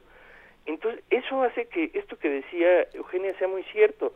No toleramos al otro, ¿por qué? Pues porque lo que, si el otro afecta la satisfacción de mis propios intereses, pues es muy difícil hablar de, de tolerancia cuando no existe esa visión de solidaridad social, de necesidad de conformación de la vida social e incluso de cierto sacrificio en beneficio de la sociedad en su conjunto, ¿no? Creo que es un elemento que también hay que entenderlo en esa complejidad de esta nueva sociedad o de esta sociedad en la que vivimos hoy. Sí. Sí, vivimos tiempos inéditos en muchos sentidos. Mira, nos escribe Oscar Rosiles Guerra, que hace comunidad con nosotros, dice, ¿qué papel tienen los medios de comunicación en la polarización de la sociedad? Yo creo que, que están, que sí es cierto, que están jugando un papel importante eh, y no justamente de mediación, sino de encono, o sea, están eh, en, algunos casos empujando a, a que esta polarización Ah, sea, sea, cada vez más grande. No sé, Eugenia, ¿qué opinas? Sí, sí, en efecto, Benito. Creo que definitivamente los medios también tienen intereses económicos, políticos y sociales. Y en ese sentido, eh, pues ven por sus propios intereses. ¿no? Yo creo que en efecto en las sociedades siempre ha habido eh, como esta búsqueda grupal por los propios intereses, ¿no? Pero creo que en efecto, concuerdo con lo que dice Víctor, estamos viviendo en sociedades, no solo la mexicana, ¿eh? eso creo que es más, más general, sociedades que cada vez se centran más en el individuo, en sus propias necesidades, en sus propios deseos. Estamos cada vez más yo y yo y yo y yo, ¿no? Y el resto importa menos, Ese, ese, ese resto que en los 60, por ejemplo, estaba siempre presente y era la prioridad, se está perdiendo. Una, ¿Alguna reflexión final, eh, Eugenia, Víctor? Sí, creo que solamente para volver a los de medios de comunicación. En efecto, por lo menos hoy en día tenemos medios que dan otra visión y por ello siempre agradecemos, por ejemplo, su programa. Pero hay muchos otros que siguen compartiendo los intereses políticos del gobierno. Eh, Víctor. Sí, bueno, yo retomando también esto de, la, de la, los medios, bueno, creo que no todos los medios tienen la calidad que quisiéramos. En ellos, entonces, no se da más que la defensa burda de, intereses particulares, de intereses de grupos, de intereses propios de los medios, que evidentemente impulsan la, la polarización, toman partido, representan intereses de un lado, y la verdad yo creo que tenemos mucho que hacer como sociedad, tenemos que entendernos como sociedad para poder pasar esto del de hablar realmente de ejercicio de derechos, fíjense, empezamos hablando de ejercicio de derechos y acabamos hablando de la crisis eh, en cierta en cierto modo moral que vive la sociedad, ¿no?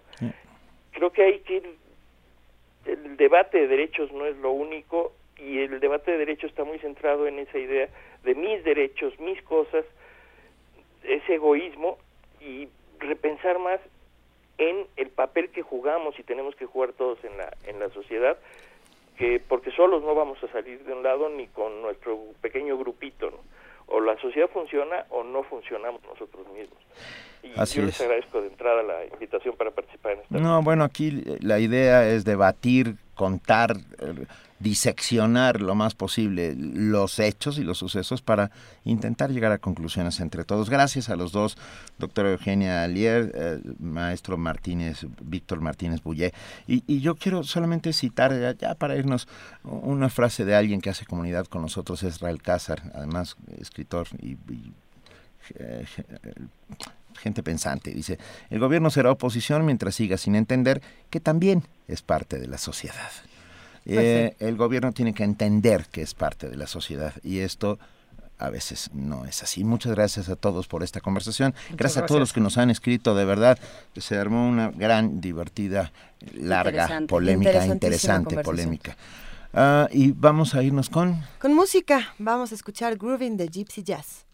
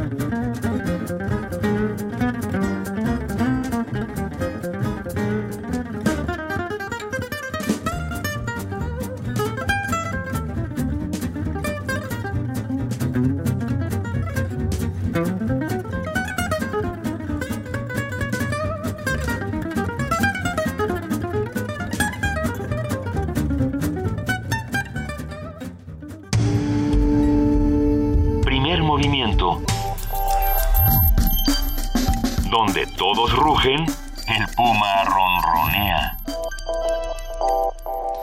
Son las 9 de la mañana con 46 minutos y para seguir hablando de temas que generan polarización, polémica, controversia y demás aquí en Primer Movimiento, ya está en la línea Jorge Linares. Él es director del Programa Universitario de Bioética y nos va a hablar de, un, tema difícil. ¿Cómo estás, Jorge? Buenos días.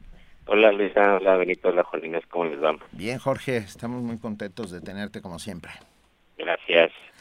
Pues sí, fíjense que eh, en los últimos em, días y semanas eh, la arquidiócesis de la Iglesia Católica de México eh, pues ha eh, publicado en su semanario desde la fe una serie de, de, opiniones y de razones de por qué rechazan el matrimonio homosexual. Bueno, sí, hasta hasta con, con pasajes médicos, según ellos, ¿verdad? Sí. ante la propuesta que hizo la presidencia de la República hace unos, unos meses, ¿no? Recordarán de tratar de homologar esta em, regulación, esta eh, legalización del matrimonio igualitario en todo el en todo el país, que ha sido una de las pocas propuestas pues realmente de avanzada que ha generado este gobierno, hay que decir, hay que decirlo. Y entonces, bueno, eh, llama la atención esta campaña de una parte de la Iglesia Católica, por lo menos de las arquidiócesis en México, y, y, el tono de su de su discurso, porque eh, vamos, eh, puede haber una diversidad de opiniones y desde luego eh, puede haber una diferencia moral en cuanto a qué considera la gente conveniente o no conveniente, sobre todo lo que tiene que ver con lo que aparentemente más nos eh, intriga o, o, importa, que es la sexualidad. Pero, pero eh, yo creo que ya el discurso de la de esta parte de la Iglesia Católica eh, eh, se ha vuelto eh, francamente intolerante y está rayando ya en, un, en un problema social y político. Vamos, estamos en una época de muchísima intolerancia, creo que están hablando de eso hace rato, eh, de mucha polarización en, en, el mundo y en la sociedad y pues la verdad no nos hace falta un, una, un, un, un cartucho más de, de problemas que puedan ser explosivos. Eh, y digo que es eh, intolerancia abierta y que podría ser eh, incluso motivo de una sanción legal, eh, porque realmente esto es un es un discurso de es un discurso que que puede fomentar el odio y la discriminación contra las personas homosexuales, ¿no? Eh, se han metido ahí unas disquisiciones truculentas y terribles sobre la sexualidad, sobre quienes practican el sexo anal, ignorando que obviamente eso no es eh, privativo de las personas homosexuales, ni siquiera de los varones homosexuales. Y, y vamos, eh, pues con confundiendo con una serie de, de datos eh, falsos, eh, con supuestos estudios y tal, eh, y señalando a las personas homosexuales, sobre todo los varones, como si fueran enfermos, ¿no? De, de dicen por ahí que, que son proclives a la promiscuidad y, y, a la y a la actividad sexual, digamos, patológica cosa pues que, que estaría por verse y desde luego pues desconocen los avances en la, en la sexología eh, contemporánea. Y entonces, bueno, lo preocupante, y digo, y, esto es un tema de bioética fundamental, porque estamos hablando de derechos, derechos sexuales y, reproductivos. Es decir, la idea fundamental del, del matrimonio igualitario es que todas las personas, independientemente de su orientación sexual, tengan el derecho a contraer matrimonio, que es finalmente un contrato civil que está en el Estado. Esto no es, no es este negocio de las iglesias, sino es un contrato civil que, que garantiza unos derechos y que pues eh, existe entonces la la plena el pleno derecho de todos los ciudadanos en México a contraer este este contrato que tiene una serie de funciones sirve para muchas cosas entre otras para hacer un patrimonio formar una familia sea con hijos o sin hijos y esto pues la la minoría de personas que, que en un país eh, eh, son segregadas por ser homosexuales, pues están eh, excluidas de, de, ese derecho que todas las demás personas heterosexuales eh, gozan, ¿no?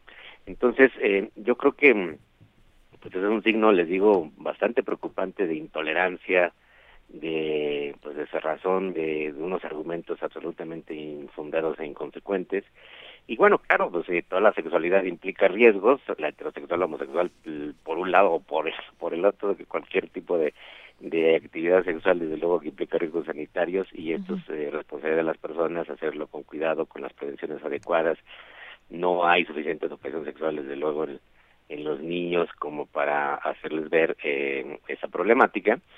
Y eh, pues aquí lo preocupante es, es este discurso discriminatorio que, que está alentando, yo creo, una visión eh, segregatoria de la sociedad. Es un discurso muy terrible. Medieval. Terrible, o sea, ya, ya no digamos ni medieval, es, es simplemente un discurso de odio, podríamos decirlo así, ¿no? Eh. Por más que traten de, de, de, de disfrazarlo de otras formas, sí, me parece muy lamentable. Eh, ya sabemos eh, que la Iglesia Católica tiene sus opiniones dogmáticas que son, eh, están siempre incapacitados para revisar, ¿no? Eh, racionalmente, pero otra cosa es que llamen, digamos, o que e influyan en la sociedad con este nuestra presión y este discurso tratando de evitar que en los congresos eh, de los estados se lleve a cabo esta eh, modificación de la ley. Seguramente lo lograrán algunos de ellos. Ya vimos lo que pasó en Veracruz terriblemente, una, una aprobación de que echa para atrás, digamos, eh, en los avances en los derechos sexuales y reproductivos de las mujeres y se y se criminaliza eh, otra vez el, el- la interrupción del embarazo. Sí, esto en el contexto del Papa eh, diciendo los católicos, no solo el Islam, no, el Islam no solo es capaz de violencia, también la- los católicos históricamente han sido capaces de ejercer la violencia. Este, Pues sí, hay, hay ¿no? múltiples ejemplos históricos de cómo eh, la Iglesia Católica ha fomentado la violencia, esa es la verdad, en muchos en muchos contextos históricos y sociales. Y este sería uno más, por eso creo que eh, el Estado mexicano, mediante mediante las leyes que existen, la Comisión Nacional para evitar la discriminación, debería eh, proceder, porque eh, porque no es ya aceptable que ningún grupo social llame a la discriminación abierta y a la segregación eh, o la exclusión de derechos de, de, de otro grupo social por las razones que sea. ¿no? Se- O sea, ¿Será, ¿Será este un tema que vamos a tener que seguir trabajando, Jorge? Por un lado, bueno, muchos ya, ya eh, leímos este texto de Norberto Rivera, muchos también eh, sabemos la noticia de Joe Biden, el vicepresidente de Sí. Estados Unidos, a- oficiando un matrimonio homosexual. Vamos a seguir, si te parece bien, la próxima semana, porque es un tema que da para muchísimo. Muy bien, cómo no. Jorge, un abrazote. Igualmente. Gracias Venga. por todo, hasta luego. A ver. luego. ¿Sabían ustedes que el trastorno por déficit de atención no solo afecta el periodo infantil, sino que también se presenta en la adolescencia y en la etapa adulta? No, Benito. No, perdón, pero aquí... Ay, no- no, escuché. ¿Qué? El departamento de... El Departamento de Psiquiatría y Salud Mental de la Facultad de Medicina de la UNAM trabaja en la detección oportuna de este padecimiento, que requiere intervenciones terapéuticas, tratamiento farmacológico y terapia. Nuestro compañero Antonio Quijano, que no sufre de déficit de atención, preparó la siguiente nota.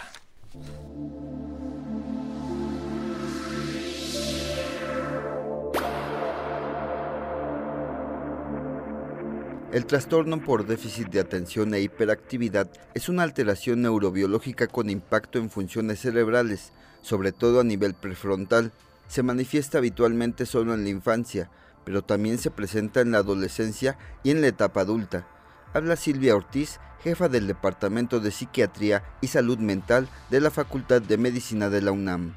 El trastorno por déficit de atención se presenta a lo largo de la vida, es decir, desde muy temprana edad hasta la edad adulta, pasando por la adolescencia. 5% de la población infantil lo padece. De estos 5%, el 50% podría mantenerse en la adolescencia y el 40% en la vida adulta. ¿no? La experta explicó que en niños y jóvenes este trastorno se refleja negativamente en el rendimiento escolar. Los adultos afectados tardan hasta dos años más para concluir sus estudios en comparación con quienes están sanos. Por ello, dijo que es importante la detección temprana para evitar complicaciones como deserción escolar, consumo de tabaco, alcohol y drogas, embarazos tempranos, trastornos de conducta social, así como violación a reglas y leyes. Este trastorno requiere intervenciones terapéuticas, tratamiento farmacológico y terapia cognitivo-conductual.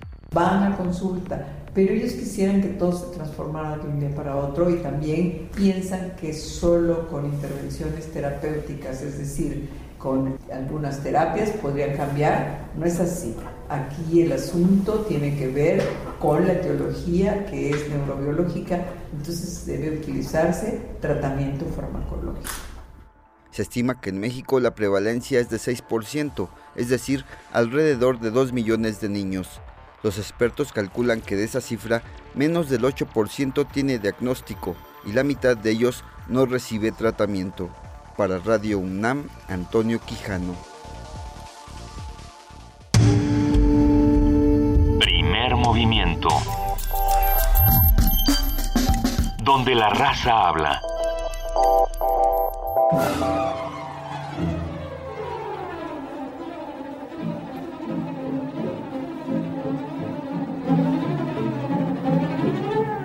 Está pasando, Benito? Eh, Mira, ¿quién llegó? Ya está ¿Ya? aquí. Muchas gracias. Nuestra querida compañera Itzel Naranjo, que hoy nos va a contar qué hay en Radio UNAM. Hola, Itzel Naranjo. Buenos días, ¿cómo están? ¿Cómo estás, Itzel? ¿Qué va a pasar hoy? bien. Hoy en Radio UNAM, el 96.1 de FM, a las dos y media, la cartelera musical. De 1 a 2 de la tarde, el espacio informativo Prisma RU. Les comunicamos que a partir del lunes 8 de agosto durará dos horas, de 1 a 3 de la tarde. A las 3 de la tarde, el programa Miocardio, la génesis del sonido.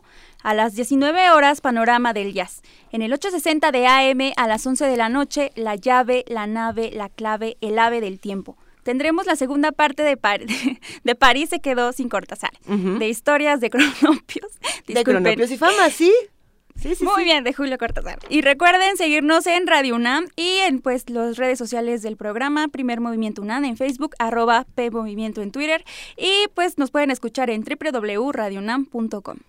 Eso, muchísimas Gracias, gracias, querida Itzel. Itzel. No, gracias a ustedes. Que tengas tengan- un gran día. Igualmente. Y mañana es nuestro segundo aniversario. Les habíamos contado que mañana es nuestro Sí, aniversario. mañana festejamos nuestro segundo ¿Ya es aniversario. mañana? Ya es mañana. Este, sí, y no hemos boleado los zapatos. Em, Ay, no, qué barbaridad. Y me has hecho asomarme y encontrar mi triste realidad. Ya no hay boletos, ya no hay más boletos. ya no hay más boletos, pero vamos, Vania sufre.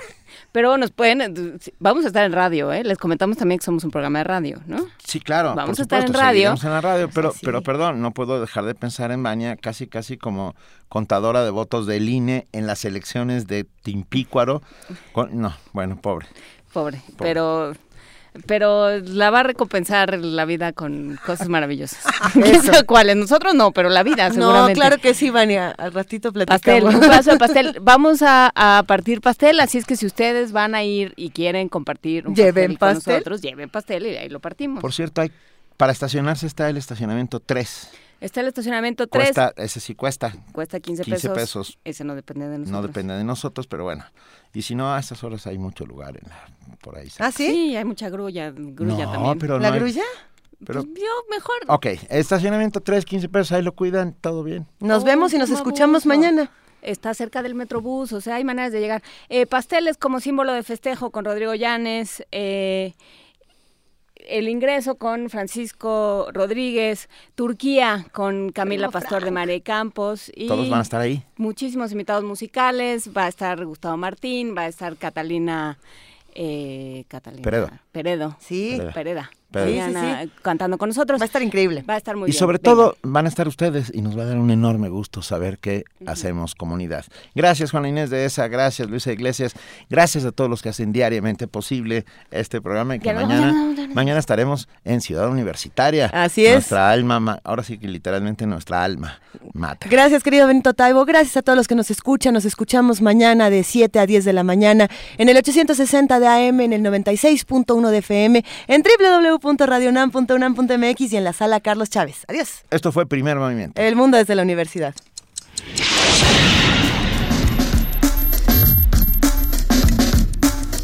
Radio UNAM presentó Primer movimiento. El mundo desde la universidad.